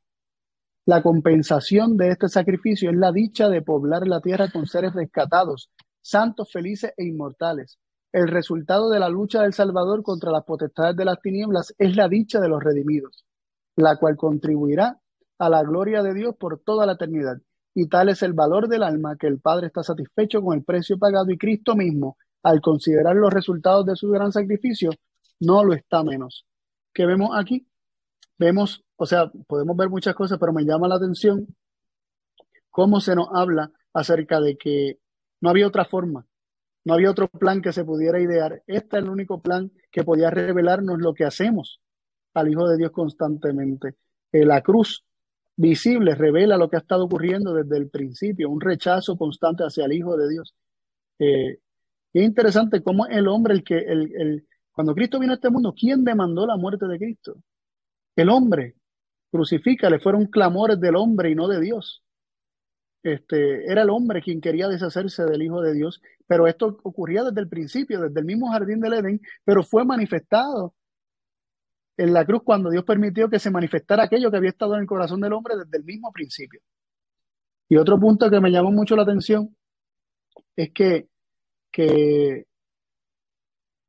que se nos habla, a ver aquí, la compensación de este sacrificio es la dicha de poblar la tierra, el resultado de la lucha del Salvador contra las potestades de las tinieblas, la dicha de los redimidos, en la cual contribuirá la gloria de Dios por eternidad. Y tal es el valor del alma, que el Padre está satisfecho con el precio pagado y Cristo mismo, si se consideran los resultados ellos dicen, vale la pena haber llevado la cruz. O sea, vale, ellos, ellos reflexionan, tanto el Padre como el Hijo, están satisfechos con el sacrificio que se ha hecho. Yo sé que no, no van a poder salvar, salvarlo a todos como hemos estudiado, pero nada más ver el, la innumerable multitud que se menciona en Apocalipsis 7, este, que son que constituyen los salvos, este, eso causa mucha satisfacción y mucho gozo. Daniel. Sí, gracias Carlos. Y, me había llamado la atención la primera parte de la cita, no sé si la podemos ver de vuelta, eh, porque dice, el misterio de la cruz la cruz es un misterio, ¿no? Por si no lo sabíamos, ¿no? El misterio de la cruz explica todos los demás misterios. Y uno se podía preguntar, ¿no? ¿Qué es la ira de Dios? ¿Por, qué Dios eh, aparece a veces eh, destruyendo? Eh, ¿Qué respecto del carácter de Dios? Y nos dice que nos dice que explica, que explica todos los atributos que antes nos llenaban de temor respetuoso. Los explican y los aclara. Y ahora se ve el carácter de Dios en forma hermosa y atractiva, ¿no? Y, no, no habíamos llegado a avanzar en profundidad en este tema durante la semana, pero se mencionó brevemente, ¿no? Que cuando se manifestaba la ira de Dios había una emoción en Dios y esa emoción tenía más que ver con el dolor y el pesar del corazón que con una ira y deseo de, de, destruir, ¿no? Entonces cada, cada hecho en el cual vemos muerte, cada hecho en el cual vemos destrucción, eh, podemos empezar a vislumbrar y a ver al Padre sufriendo la aflicción, ¿no? En toda la aflicción de ellos fue el afligido. Eh, y así es como la cruz nos empieza a revelar y nos empieza a mostrar eh, y nos empieza a explicar y aclarar aquellos atributos de Dios que en un principio nos llenaban de temor, ¿no? Gracias, Daniel. Sí, y, que, y que vivir a la luz de la cruz implica vivir a la luz del conocimiento que la luz nos da, perdón, que la cruz nos da acerca de, de, de todos estos otros misterios, ¿no?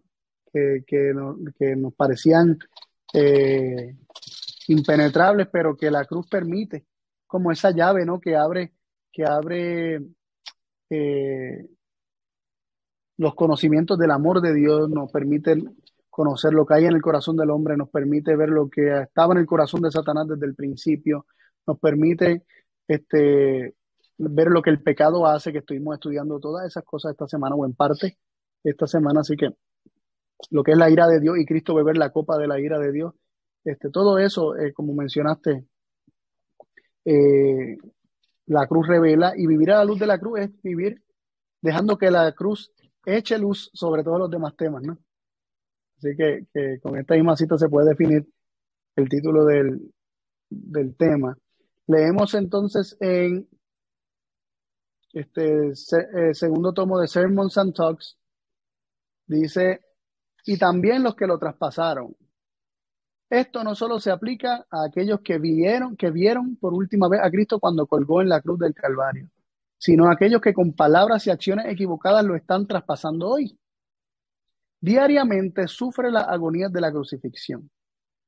Qué declaración. ¿eh? Diariamente sufre las agonías de la crucifixión. Todos los días, hombres y mujeres lo traspasan deshonrándolo al negarse a hacer su voluntad.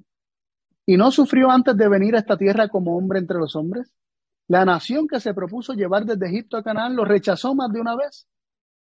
Durante los 40 años de divagar por el desierto, a pesar de que alimentó a su pueblo elegido con maná y los protegió del daño, resistieron sus evidencias de la verdad, no reconocieron su luz y poder.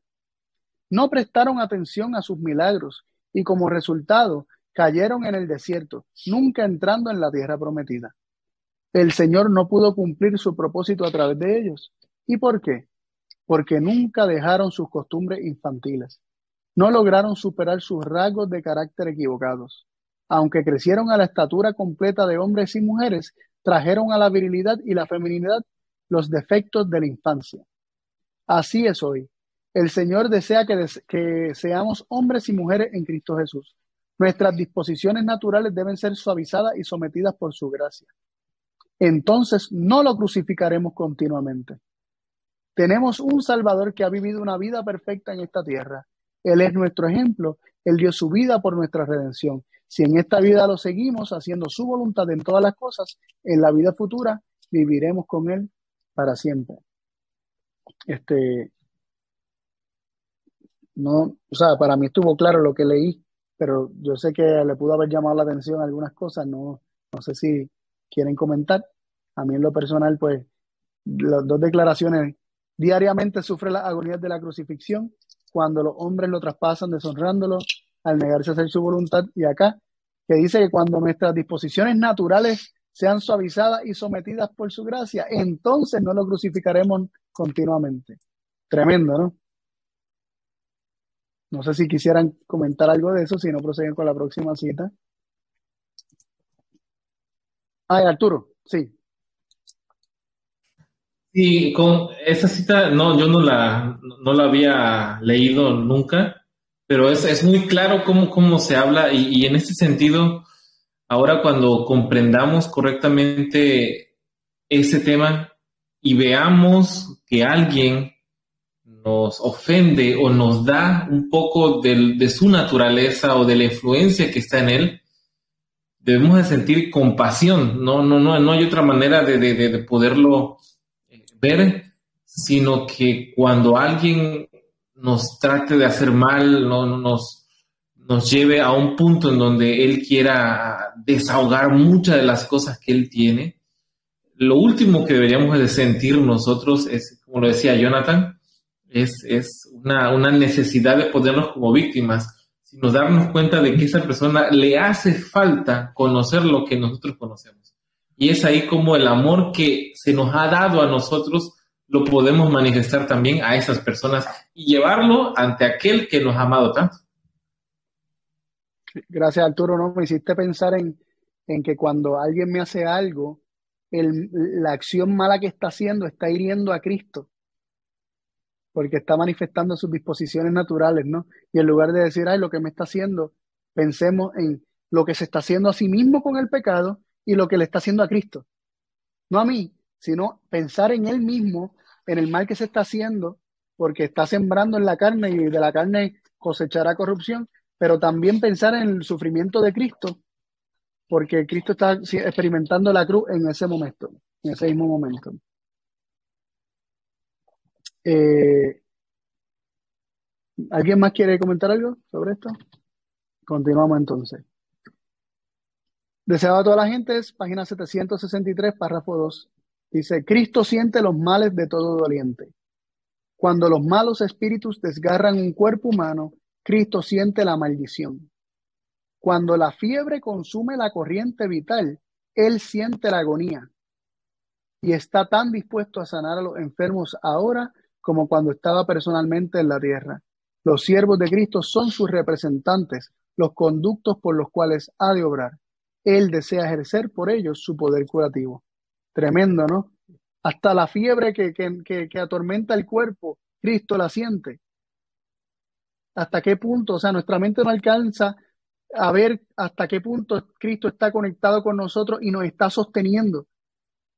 Tanto así que Él siente lo que estamos sintiendo, tanto espiritual, porque habla de, de los malos espíritus desgarrando el cuerpo humano, y habla también de la fiebre consumiendo la corriente vital, y Cristo lo siente.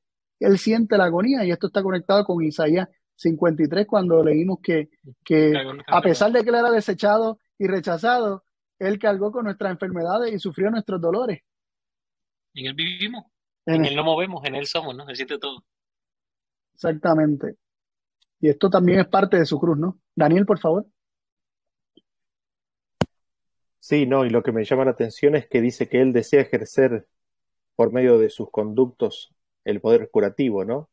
Y me lo imagino ahora queriendo sanar y hay algún pueblo, hay alguien que esté dispuesto, hay alguien que, que lo entienda y que conozca, que pueda recibir para, para dar, no para tener, sino para dar, eh, para aliviar ese dolor. Eh, y, y creo que la evidencia es de que nos falta mucho, ¿no? Nos falta mucho eh, para, para, llegar a ser como Cristo, ¿no? Y me hace pensar lo que menciona Daniel, que si Cristo mira y no hay quien, no hay quien pueda hacer un canal para traer alivio y sanidad a alguno que esté sufriendo, Cristo sigue sufriendo. No sigue experimentando esa cruz, ¿no? Entonces, el hecho de que nosotros no seamos canales por los cuales Él pueda sanar y por, lo, por los cuales Él pueda traer eh, paz, este, implica que, que, Cristo sigue en la cruz, no sigue sufriendo por esa alma que está eh, en dolor. Continuamos entonces. Deseado a toda la gente, página 700, párrafo 3, dice, Cristo era el príncipe de los dolientes, pero su sufrimiento provenía del sentimiento de la malignidad del pecado, del conocimiento de que por la familiaridad con el mal, el hombre se había vuelto ciego a su enormidad. Cristo vio cuán terrible es el dominio del pecado sobre el corazón humano y cuán pocos estarían dispuestos a desligarse de su poder. Sabía que sin la ayuda de Dios la humanidad tendría que perecer y vio a las multitudes perecer teniendo a su alcance ayuda abundante. Tremendo. Cómo el, el sufrimiento de Cristo era totalmente abnegado, desinteresado, no era haciéndose la víctima, su sufrimiento era pensando en ti y en mí. Era teniendo contacto directo con el pecado, experimentando la malignidad del pecado y sabiendo que ese pecado arrastraría multitudes este, y la haría perecer. Y eso le causaba una agonía profunda a Cristo. Lo hace hoy todavía, pero lo hizo también en la carne y se manifestó en la carne para que lo conociéramos, ¿no? Eh, deseado toda la gente, de toda la gente, página 323, dice, es obra de Satanás llenar los corazones humanos de duda. Los induce a mirar a Dios como un juez severo, los tienta a pecar y luego a considerarse demasiado viles para acercarse a su Padre Celestial o para despertar su compasión. El Señor comprende todo esto. Jesús asegura a sus discípulos la simpatía de Dios hacia ellos en sus necesidades y debilidades. No se exhala un suspiro, no se siente un dolor, ni ningún agravio atormente el alma sin que haga también palpitar el corazón del Padre. Todo sufrimiento, toda angustia que el ser humano experimenta hace palpitar el corazón del Padre. Lo más mínimo que sea. O sea, dice, no se exhala un suspiro. Este, en el libro de Job hay algo que me llama mucho la atención, que conecta con, con, con algo que menciona Mateo, eh, ¿verdad? Y los evangelios que, que mencionan que Dios tiene cuidado de las aves, o sea, si no cae un pájaro sin que él lo note, este, y Dios, ¿verdad? Que alimenta las aves. En el libro de Job, si no me equivoco, el capítulo, si no me equivoco, el 40, pero está ahí en los últimos capítulos de Job donde se habla acerca de, de que el cuervo, el pichón de los cuervos, clama a Dios por alimentos. Y, uno piensa, ¿cómo un cuervo puede estar clamando a Dios por alimento, pidiéndole a Dios que lo alimente, si no, no, no, son seres que, que, que razonan como nosotros? Sin embargo, eso implica que Dios lo recibe como un clamor. El, ver las aves padeciendo hambre y, estar piando o, haciendo ruido pidiendo, o sea, de, de, queja, en forma de queja de que necesitan alimento, Dios en su ternura lo recibe como un pedido de alimento. Entonces, si Él cuida de las aves, ¿cuánto más no cuidará de nosotros? Dice aquí que no se exhala un suspiro, ni se siente un dolor, ningún, ni ningún agravio atormenta el alma sin que también haga palpitar el corazón del Padre. Esto es precioso, ¿no? Esto es hermoso en, la descripción de nuestro Padre que se nos está haciendo aquí. Eh, continuamos. Esto se encuentra en la educación, página 98, eh, perdón, página 263.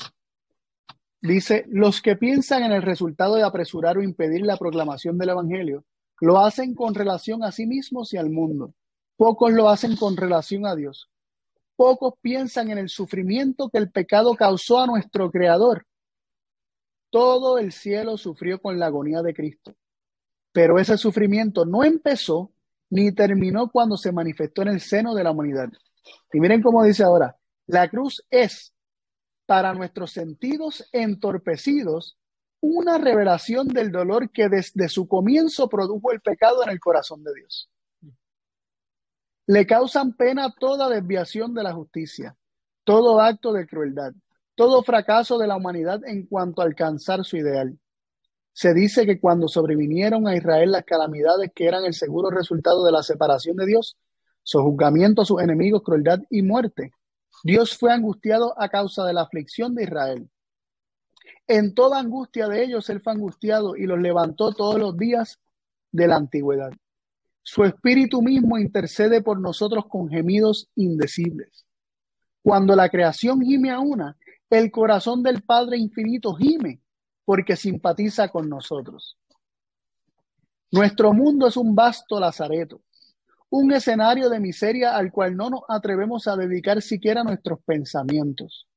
Si nos diéramos cuenta exacta de lo que es, el peso sería demasiado aplastante. Sin embargo, Dios lo siente todo. Para destruir el pecado y sus consecuencias, dio a su Hijo amado y nos permite que mediante la cooperación con Él terminemos con esta escena de miseria y será predicado este Evangelio del Reino en todo el mundo para testimonio a todas las naciones, y entonces vendrá el fin. ¿Y vendrá el fin de qué también? Vendrá el fin de la cruz, vendrá el fin del dolor del Padre y del dolor del Hijo. Vendrá el fin de, de esa carga que han estado llevando el Padre y el Hijo durante toda la historia de la humanidad. Así que muy interesante las cosas que nos dice esta, esta cita. No sé si alguno de ustedes quiere comentarlas o resaltar algún punto. Daniel, por favor. Sí, no, la verdad que la cita es, impresionante y, y, habría mucho para, o varios puntos para comentar, ¿no? Lo, lo, que me llama la atención es de la primera parte que decía que, que la cruz es una revelación, ¿no? Es para nuestros sentidos entorpecidos, es porque no, no, no, nos damos cuenta, nuestros sentidos son torpes. Es una revelación que desde el comienzo el pecado produjo el dolor, el, pecado produjo dolor en el corazón de Dios, ¿no? y así vemos entonces cómo, cómo hasta la cruz es una revelación, ¿no? Porque habíamos visto al principio que Cristo es la revelación perfecta del Padre y no lo habíamos considerado quizás en, en su cruz, ¿no? Y la cruz es una revelación del dolor que el Padre sufre, ¿no? Eh, es, es, es mucho lo que está implicado en esa frase. Sí, sí, sí. Y nos deja claro que son nuestros sentidos entorpecidos, entorpecidos que demandaron o necesitaban de una revelación tal para poder comprender esta, esta realidad, ¿no? Este, ¿Alguien más quiere comentar algo? No, pues continuamos. Dice deseado a toda la gente, página 537, a la 539 dice aquí, a lo mejor se sacan parte y parte. Dice, Cristo contempló el mundo de todos los siglos desde la altura del monte de las olivas, y sus palabras se aplican a toda alma que desprecia las súplicas de la misericordia divina. Oh escarnecedor de su amor, Él se dirige a ti hoy, hoy a ti, a ti, aún a ti, que debieras conocer las cosas que pertenecen a tu paz. Cristo está derramando amargas lágrimas por ti, que no las tienes para ti mismo. Ya se está manifestando en ti aquella fatal dureza de corazón que destruyó a los fariseos. Y toda evidencia de la gracia de Dios, todo rayo de la luz divina, enternece y subyuga el alma, o la confirma en una impenitencia sin esperanza. Tremendo la, implicancia de lo que aquí se está hablando, ¿no? Y, se nos está diciendo, se nos hace un llamado y aquí nos está hablando a nosotros, al, lector de, de, esta cita. Nosotros no conocemos lo que el pozo que estamos cavando día a día con nuestro rechazo de Cristo. Y Cristo derrama amargas lágrimas por nosotros, día a día. Lágrimas que no tenemos por nosotros mismos. Si llegamos, como decía el versículo de Zacarías, si llegamos a entender lo que le hacemos a Cristo, este, por medio del Espíritu de gracia que Él derrame en nosotros y nos abra los ojos y lo logremos entender, vamos a, llorar por Él, por lo que le hacemos y no vamos a querer, a querer pecar más. Este, temeremos de pecar para no lastimar a nuestro Salvador precioso Jesucristo. ¿Ah? No, ya yo lo leí. ¿Ah, sí. Sí. Eh, sí, hasta ahí la presentación. No sé si quieren comentar algo, chicos.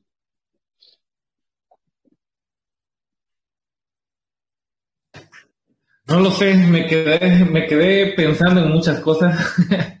Por ahí tengo un par de anotaciones que tengo que volver a, leer, volver a estudiar, pero, pero en definitivo es, es, una, una forma de, de, ver el Evangelio, es una forma de ver completamente la Biblia desde el amor.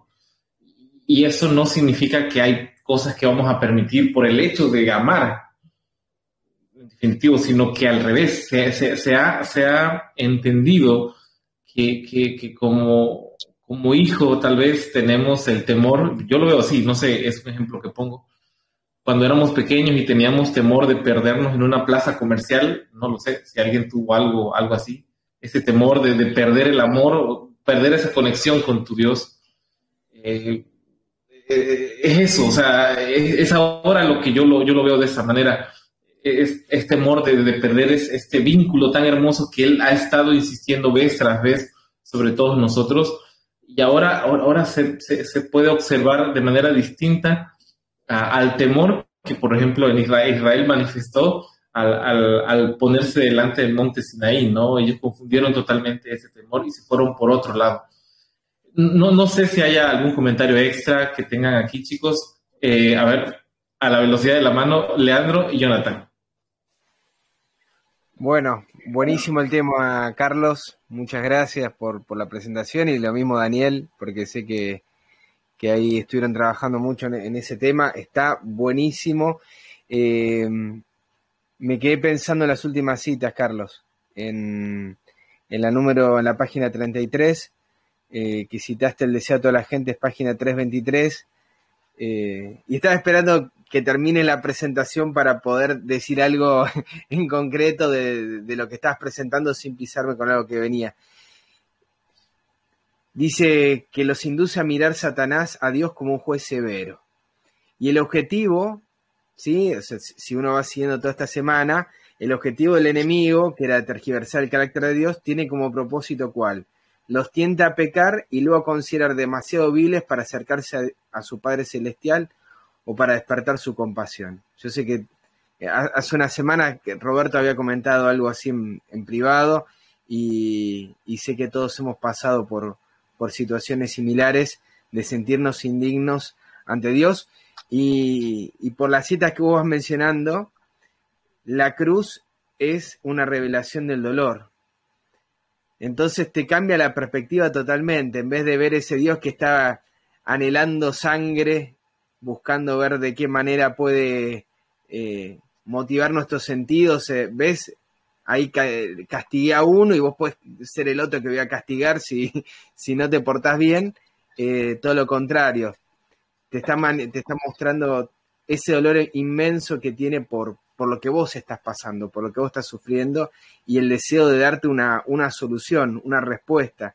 Entonces, eh, qué inmenso que se hace este tema y, qué maravilloso poder verlo a, esta luz, sacarle la máscara al enemigo y poder encontrar una respuesta a todos estos misterios, ¿no? Que, que se han hecho un misterio, no que lo sean, Dios, se han hecho un misterio pero que como lo presentaste, la Biblia es muy clara al respecto.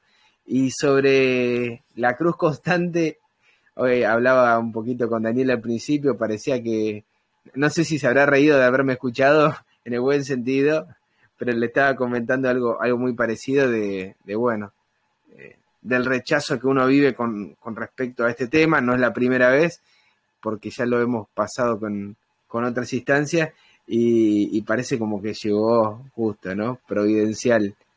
Así que gloria a Dios, mis hermanos, pues es también un, una calma, un, remedio a los nervios que hay en, el corazón sobre estos temas, poder encontrar consuelo en Cristo y, seguir aferrados a Él, ya, ya, que Él pasó lo mismo como citaste de un principio.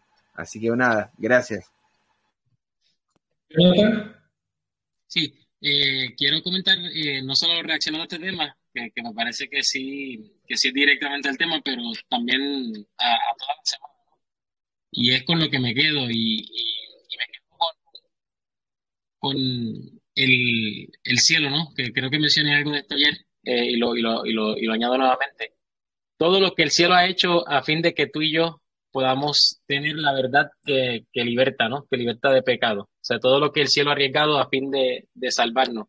Y, y, al ver esta, esta, este tema, ¿no? De la, de la cruz siempre presente, la cruz eh, que, que, viene mediante el rechazo, eh, me quedé pensando, ¿no? En, en, una cita que presentó Carlos, de que el padre y el hijo, viendo los resultados de, de la dádiva, estuvieron satisfechos. Y yo me pregunto, eh, ¿con, ¿con, cuánto, que, o sea, con qué número? ¿Tú sabes con qué número se habrán sentido satisfechos? Eh, si hubiese sido 10, este, ¿hubieran estado satisfechos? Si hubiéramos, si, si fuéramos 5, si fuéramos 2, si fuera 1, eh, y la realidad es que el saber que así, así fuera por uno, estaban dispuestos a arriesgar todo el cielo, yo creo que, que, nos debe mover, ¿no? Y me movió esta, esta meditación y, y, nos debería mover a todos, ¿no? A, a, a alguna manera eh, considerar todo lo que el cielo ha esforzado a fin de que tú y yo comprendamos su inmenso amor. O sea, todo lo que el cielo ha arriesgado a fin de que tú y yo comprendamos el inmenso amor. Y, si estamos aquí, ¿no? Y hemos separado este tiempo, hemos estado en esta cita para, para reunirnos y conocer más sobre ese inmenso amor, que no sea en vano, ¿no? Que no sea en vano, que podamos seguir creciendo en, en estos temas, que podamos seguir escudriñando, que, que podamos seguir profundizando, eh, a fin de que, por lo menos en nuestra vida, eh, eh, la revelación mediante la dádiva eh, sea, sea efectiva, ¿no? Y sea una realidad y que, y que el Señor no solamente esté gozoso con los resultados en general, sino que esté gozoso por los resultados que ha tenido en tu vida y en la mía. Así que nada, los invito a eso. Amén, amén. ¿Alguien más que tenga por ahí la, la intención? ¿Sí, Dani? Sí, gracias Arturo, gracias Carlos por el tema, la verdad que fue, fue de bendición y gracias también por los comentarios. Me estaba acordando de una cita, una cita de Elena G. de White, no recuerdo ahora dónde está, pero que básicamente el concepto decía que lo que nosotros podemos percibir hoy en día del amor de Dios es tan solo una gota en un océano infinito de amor, ¿no? Y, y lo que nosotros hemos comprendido hoy es una gota. Eh, está, está, está, buenísimo y, es promesa de que esto recién empieza, ¿no? Eh, y, un poco, digamos, retrocediendo y mirando, o tratando de mirar, haciendo el esfuerzo de mirar toda la semana, eh, quizás cuesta un poco resumir, pero es como que empieza a tomar preponderancia y, un primer plano lo que, lo que Arturo mencionó recién, de que, de que Dios es nuestro Padre, de que está sufriendo, está sufriendo nuestro dolor, está sufriendo nuestras agonías, está sufriendo nuestro rechazo, de que está constantemente protegiéndonos, salvándonos, llevándonos, dándonos vida para que le elijamos, eh, que no es Él el que nos causa el dolor, que no es Él el que nos quiere matar, justamente todo lo contrario, de que Él es realmente nuestro Padre, ¿no? Y así se cumple la definición de Padre. Eh, alguien que da vida, ¿no es cierto?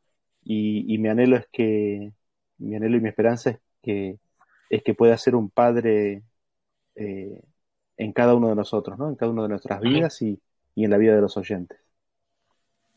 Amén. Roberto, ¿te quedas sin palabras? No, también eh, como que me gustaría reaccionar ¿no? a todo lo que fue esta serie y y este proceso que, ya ni me acuerdo, van creo que como dos meses que vamos estudiando, capaz un poco más. Eh, no, recuerdo en, todos mis años anteriores, tengo 34, no recuerdo una época, no, son muchos, ¿no? Pero siempre he vivido dentro, dentro de, un ambiente eh, o, con rodeado de gente que, estudia, ¿no? Y no recuerdo otra época en la historia donde en tan corto tiempo empiezan a salir a la luz tantos temas que, empiezan a corregir cosas que, nosotros creíamos de otra manera, ¿no?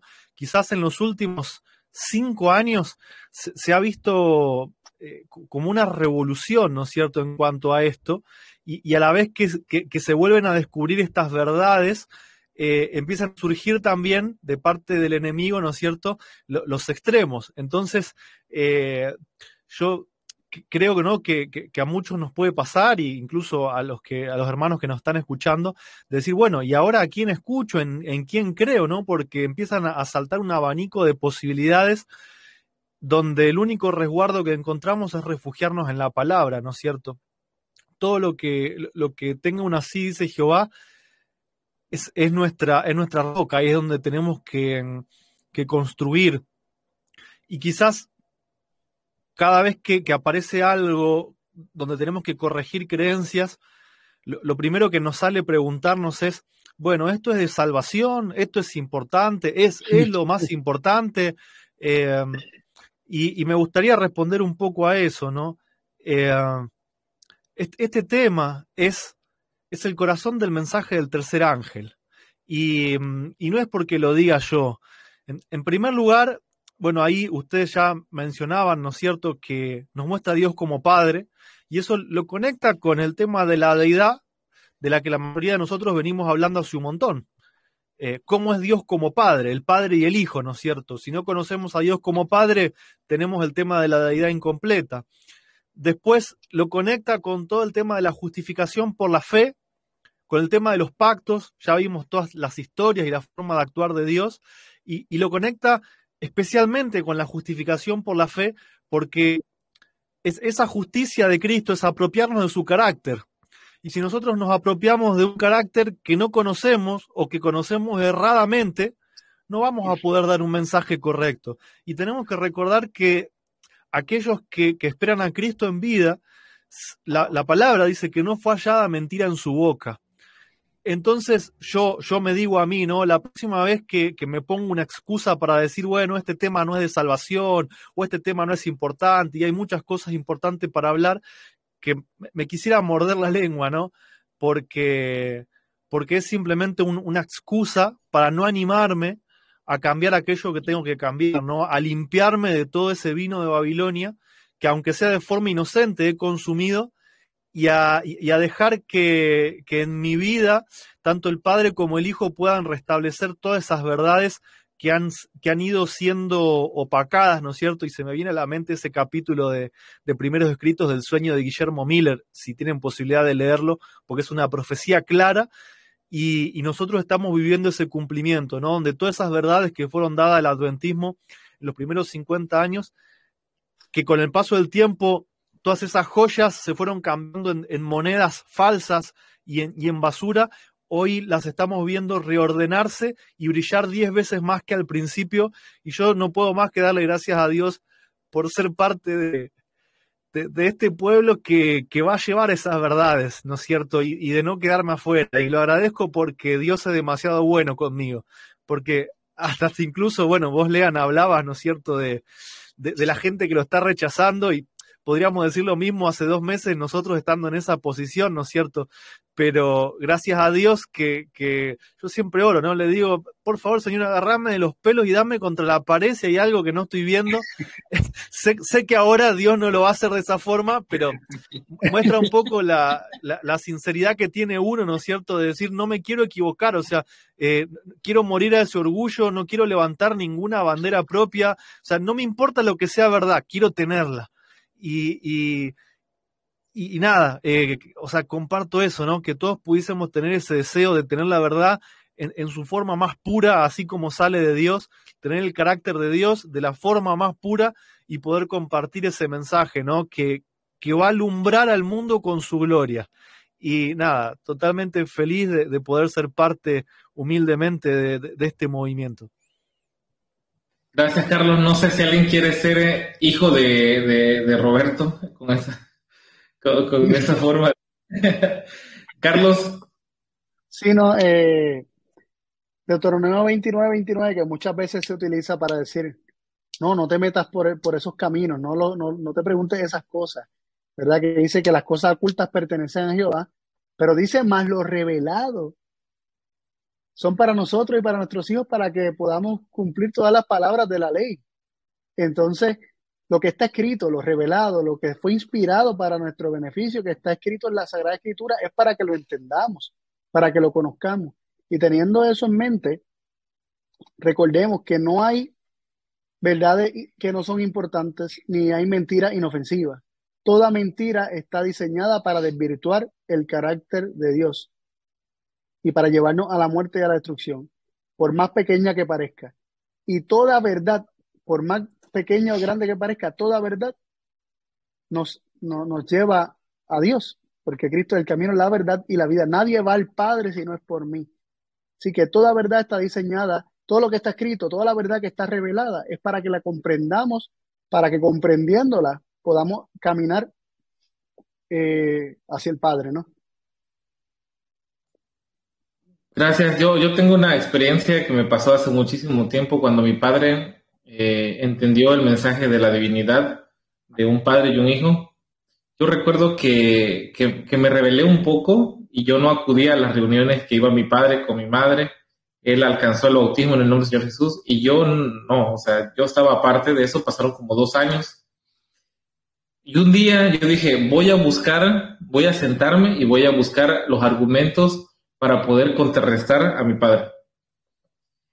Y me cayó muy mal la experiencia porque le tuve que dar la razón. O sea, acabé con dándole la razón y son de las, son de las veces donde tú dices, ay, o sea, te quieres. Y esta ocasión en especial fue algo muy similar. O sea, yo lo quiero reconocer aquí, sobre todo Roberto y Leandro, que, que, que por ahí nos jalamos los pelos, dijera él en ese tema. Es, sí, sí, sí.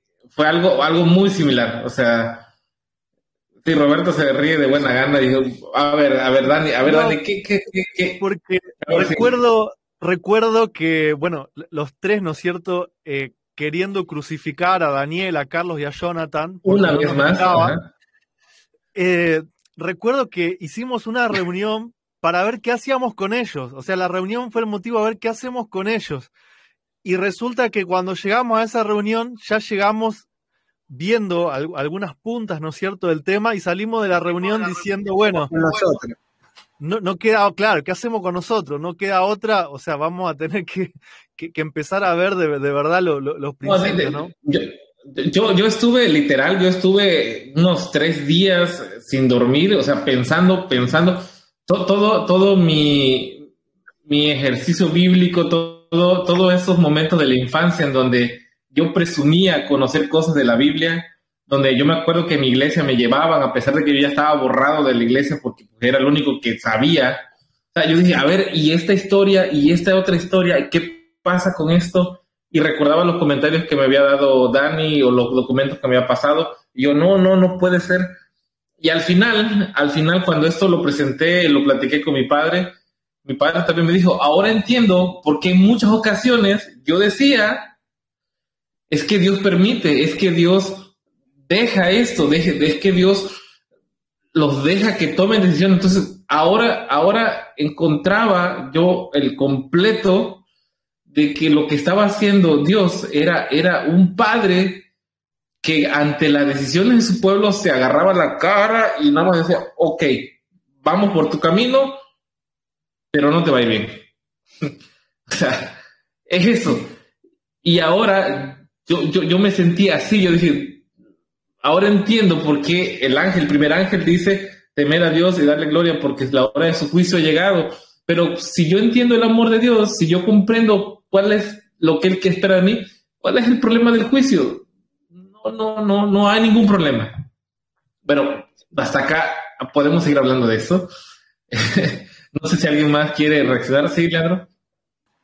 Yo me acuerdo cuando, cuando arranqué con el tema de la deidad para eh, fines de 2008, 2009, no, habían pocos con el tema y ya empezaba a circular un libro, que es el que yo tengo acá en, mi mano, que es el de estudio sobre la divinidad. Hoy tenemos la bendición, no como nosotros hace dos meses que arrancamos el tema y que estaban ahí de que le iban a desarrollar, que iban a armar un material, por la gracia de Dios, eh, porque es así, eh, hoy tenemos la, bendición de poder tener en papel eh, un documento también realizado por el hermano Daniel con todos los principios que estuvimos presentando durante esta semana. ¿sí? Yo sé que se dijo al principio, pero como la grabación quedó medio complicada y no sé cómo va a salir, lo digo también al final para aquellos que tengan el deseo, tal vez no tengan buen internet o quieran leerlo tranquilo, ver cada una de las evidencias, las citas, los pasajes y, y, hagan el recorrido que hicimos, ¿sí? De, buscar ustedes por ustedes mismos qué es lo que dice la palabra y que nada se contradiga con, nada, que todo armonice, ¿sí? Eh, les van a surgir seguramente un montón de historias y, y cosas, como decía Arturo, que les van a venir en contradicción. Vayan a los principios, resuelvan, ¿sí? Con el Señor lo que aparece allí y luego busquen eh, qué es lo que aparece en la palabra respecto a esto y se van a llevar una gran sorpresa. Eh, no sea que nos encontremos como nos pasó con Arturo luchando contra Dios y tengamos que reconocer si era así las cosas, ¿no? Así que bueno, es, la experiencia de cada uno, eh, siempre abierto a, mejoras, me imagino que va a decir Daniel, porque es la primera edición, ¿sí? Seguramente hay mucho para seguir ampliando y mejorando, pero lo que está ahí está buenísimo está impecable. Y bueno, fue un placer haberlo leído, lo, que alcancé a leer, ¿sí? Yo le dije a Daniel, esto de mi parte voy a, continuar estudiando, pues soy nuevo en, muchos de estos aspectos, pero con el deseo siempre de, seguir creciendo y mejorando. Sí, Roberto.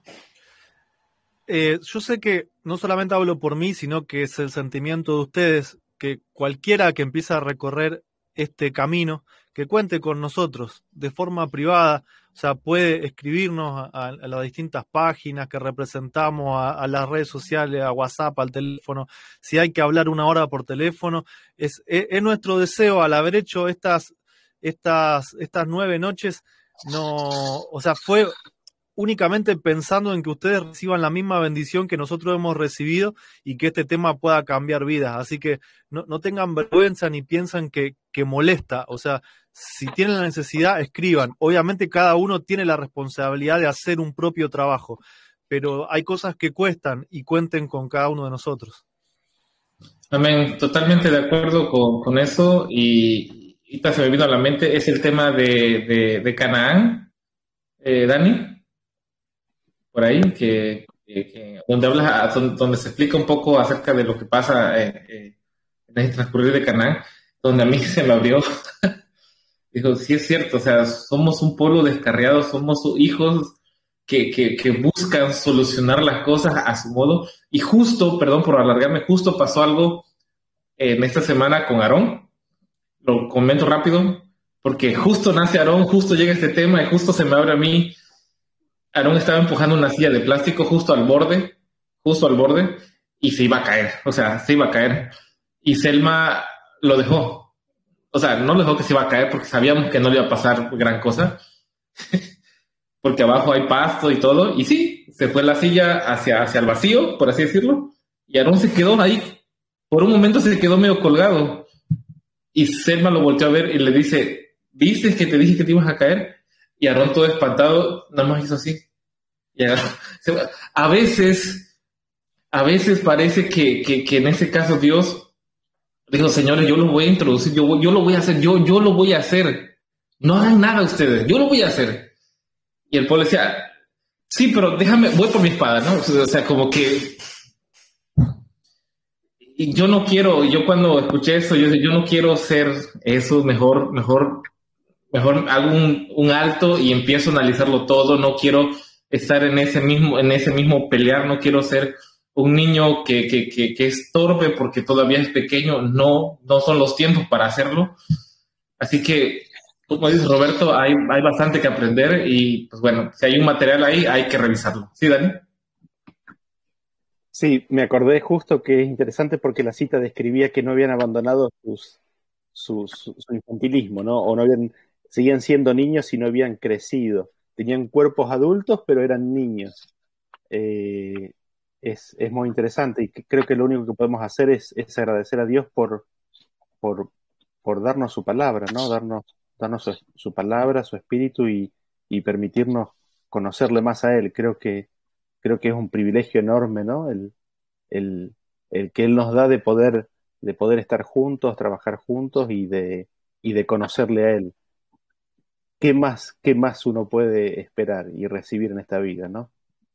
No hay, no sí, y, como, y, como dijo Leandro hace un mes, creo, atrás, eh, comentaba, bueno, ya conocimos cómo se compone la divinidad. Nos sacamos esa idea torpe de tres en uno, uno en tres y esas cosas raras. Hemos comprendido que realmente existe un padre. Ahora hay que conocerlos. Hay que ver cómo funciona, hay que conocer su carácter, hay que ver cómo, cómo se comportan ellos como padre. Y cuando entendamos ese amor, podemos nosotros compartirlo con la persona que le hace falta. Si no, no vamos a poder. Así que, muchachos, podemos seguir, seguir, seguir. Yo las tengo fácil, apenas son para mí las 10, yo sé que para ustedes va más tarde, así que vamos a terminar acá.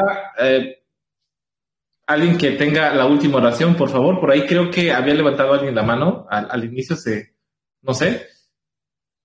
¿Quién tiene el deseo? Robert, Robert ¿Qué okay. dicho Robert? Dani, Dani. Vale, Dani. Bien. Oramos entonces en reverencia. Padre nuestro que estás en los cielos, gracias Señor te damos por, por esta semana que, que, está terminando esta serie de nueve temas. Gracias por tu compañía, tu dirección y a pesar de que hemos tenido dificultades en el día de hoy en poder completar eh, o empezar la presentación del tema, te damos gracias porque finalmente lo pudimos hacer y Señor, lo único que podemos decir es gracias por tu amor, gracias por, por, por ser nuestro Padre, gracias por mostrarnos tu palabra y, y Señor, al mismo tiempo creo que finalmente lo pudimos hacer y Señor, lo único que podemos decir es gracias por tu amor, gracias por, por, por ser nuestro Padre, gracias por mostrarnos tu palabra y, y Señor, al mismo tiempo queremos implorarte y rogarte que, que tú nos ayudes a entender, a entenderte, a conocerte cada día más, a, a ser conscientes de lo peligroso que es el pecado en nuestras vidas y al mismo tiempo ser conscientes de, del inmenso amor con el cual tú nos llevas, nos cuides, nos, nos cuidas, nos proteges, que, que seamos conscientes de, del, del, dolor que te causamos al, al rechazarte.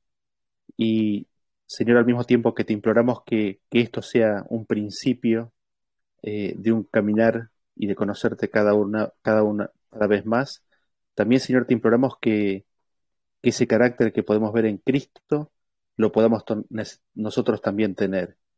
Que ese, esa perfección de carácter, ese porte, esa dignidad, ese siempre dar bien, ese siempre bendecir, ese siempre ser de bendición hacia los demás, también puede ser una realidad en nuestras vidas.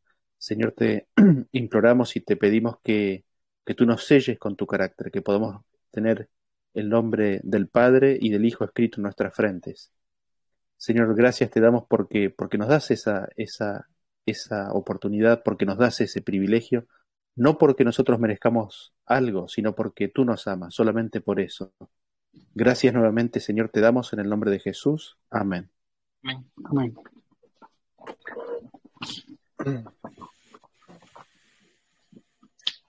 Bueno, hermanos, hasta acá la transmisión. Dios los bendiga a todos. Los enlaces, todos los vamos a compartir a través de todas las redes sociales aquí. Así que nos estamos viendo. Gracias, hermanos, por estar aquí.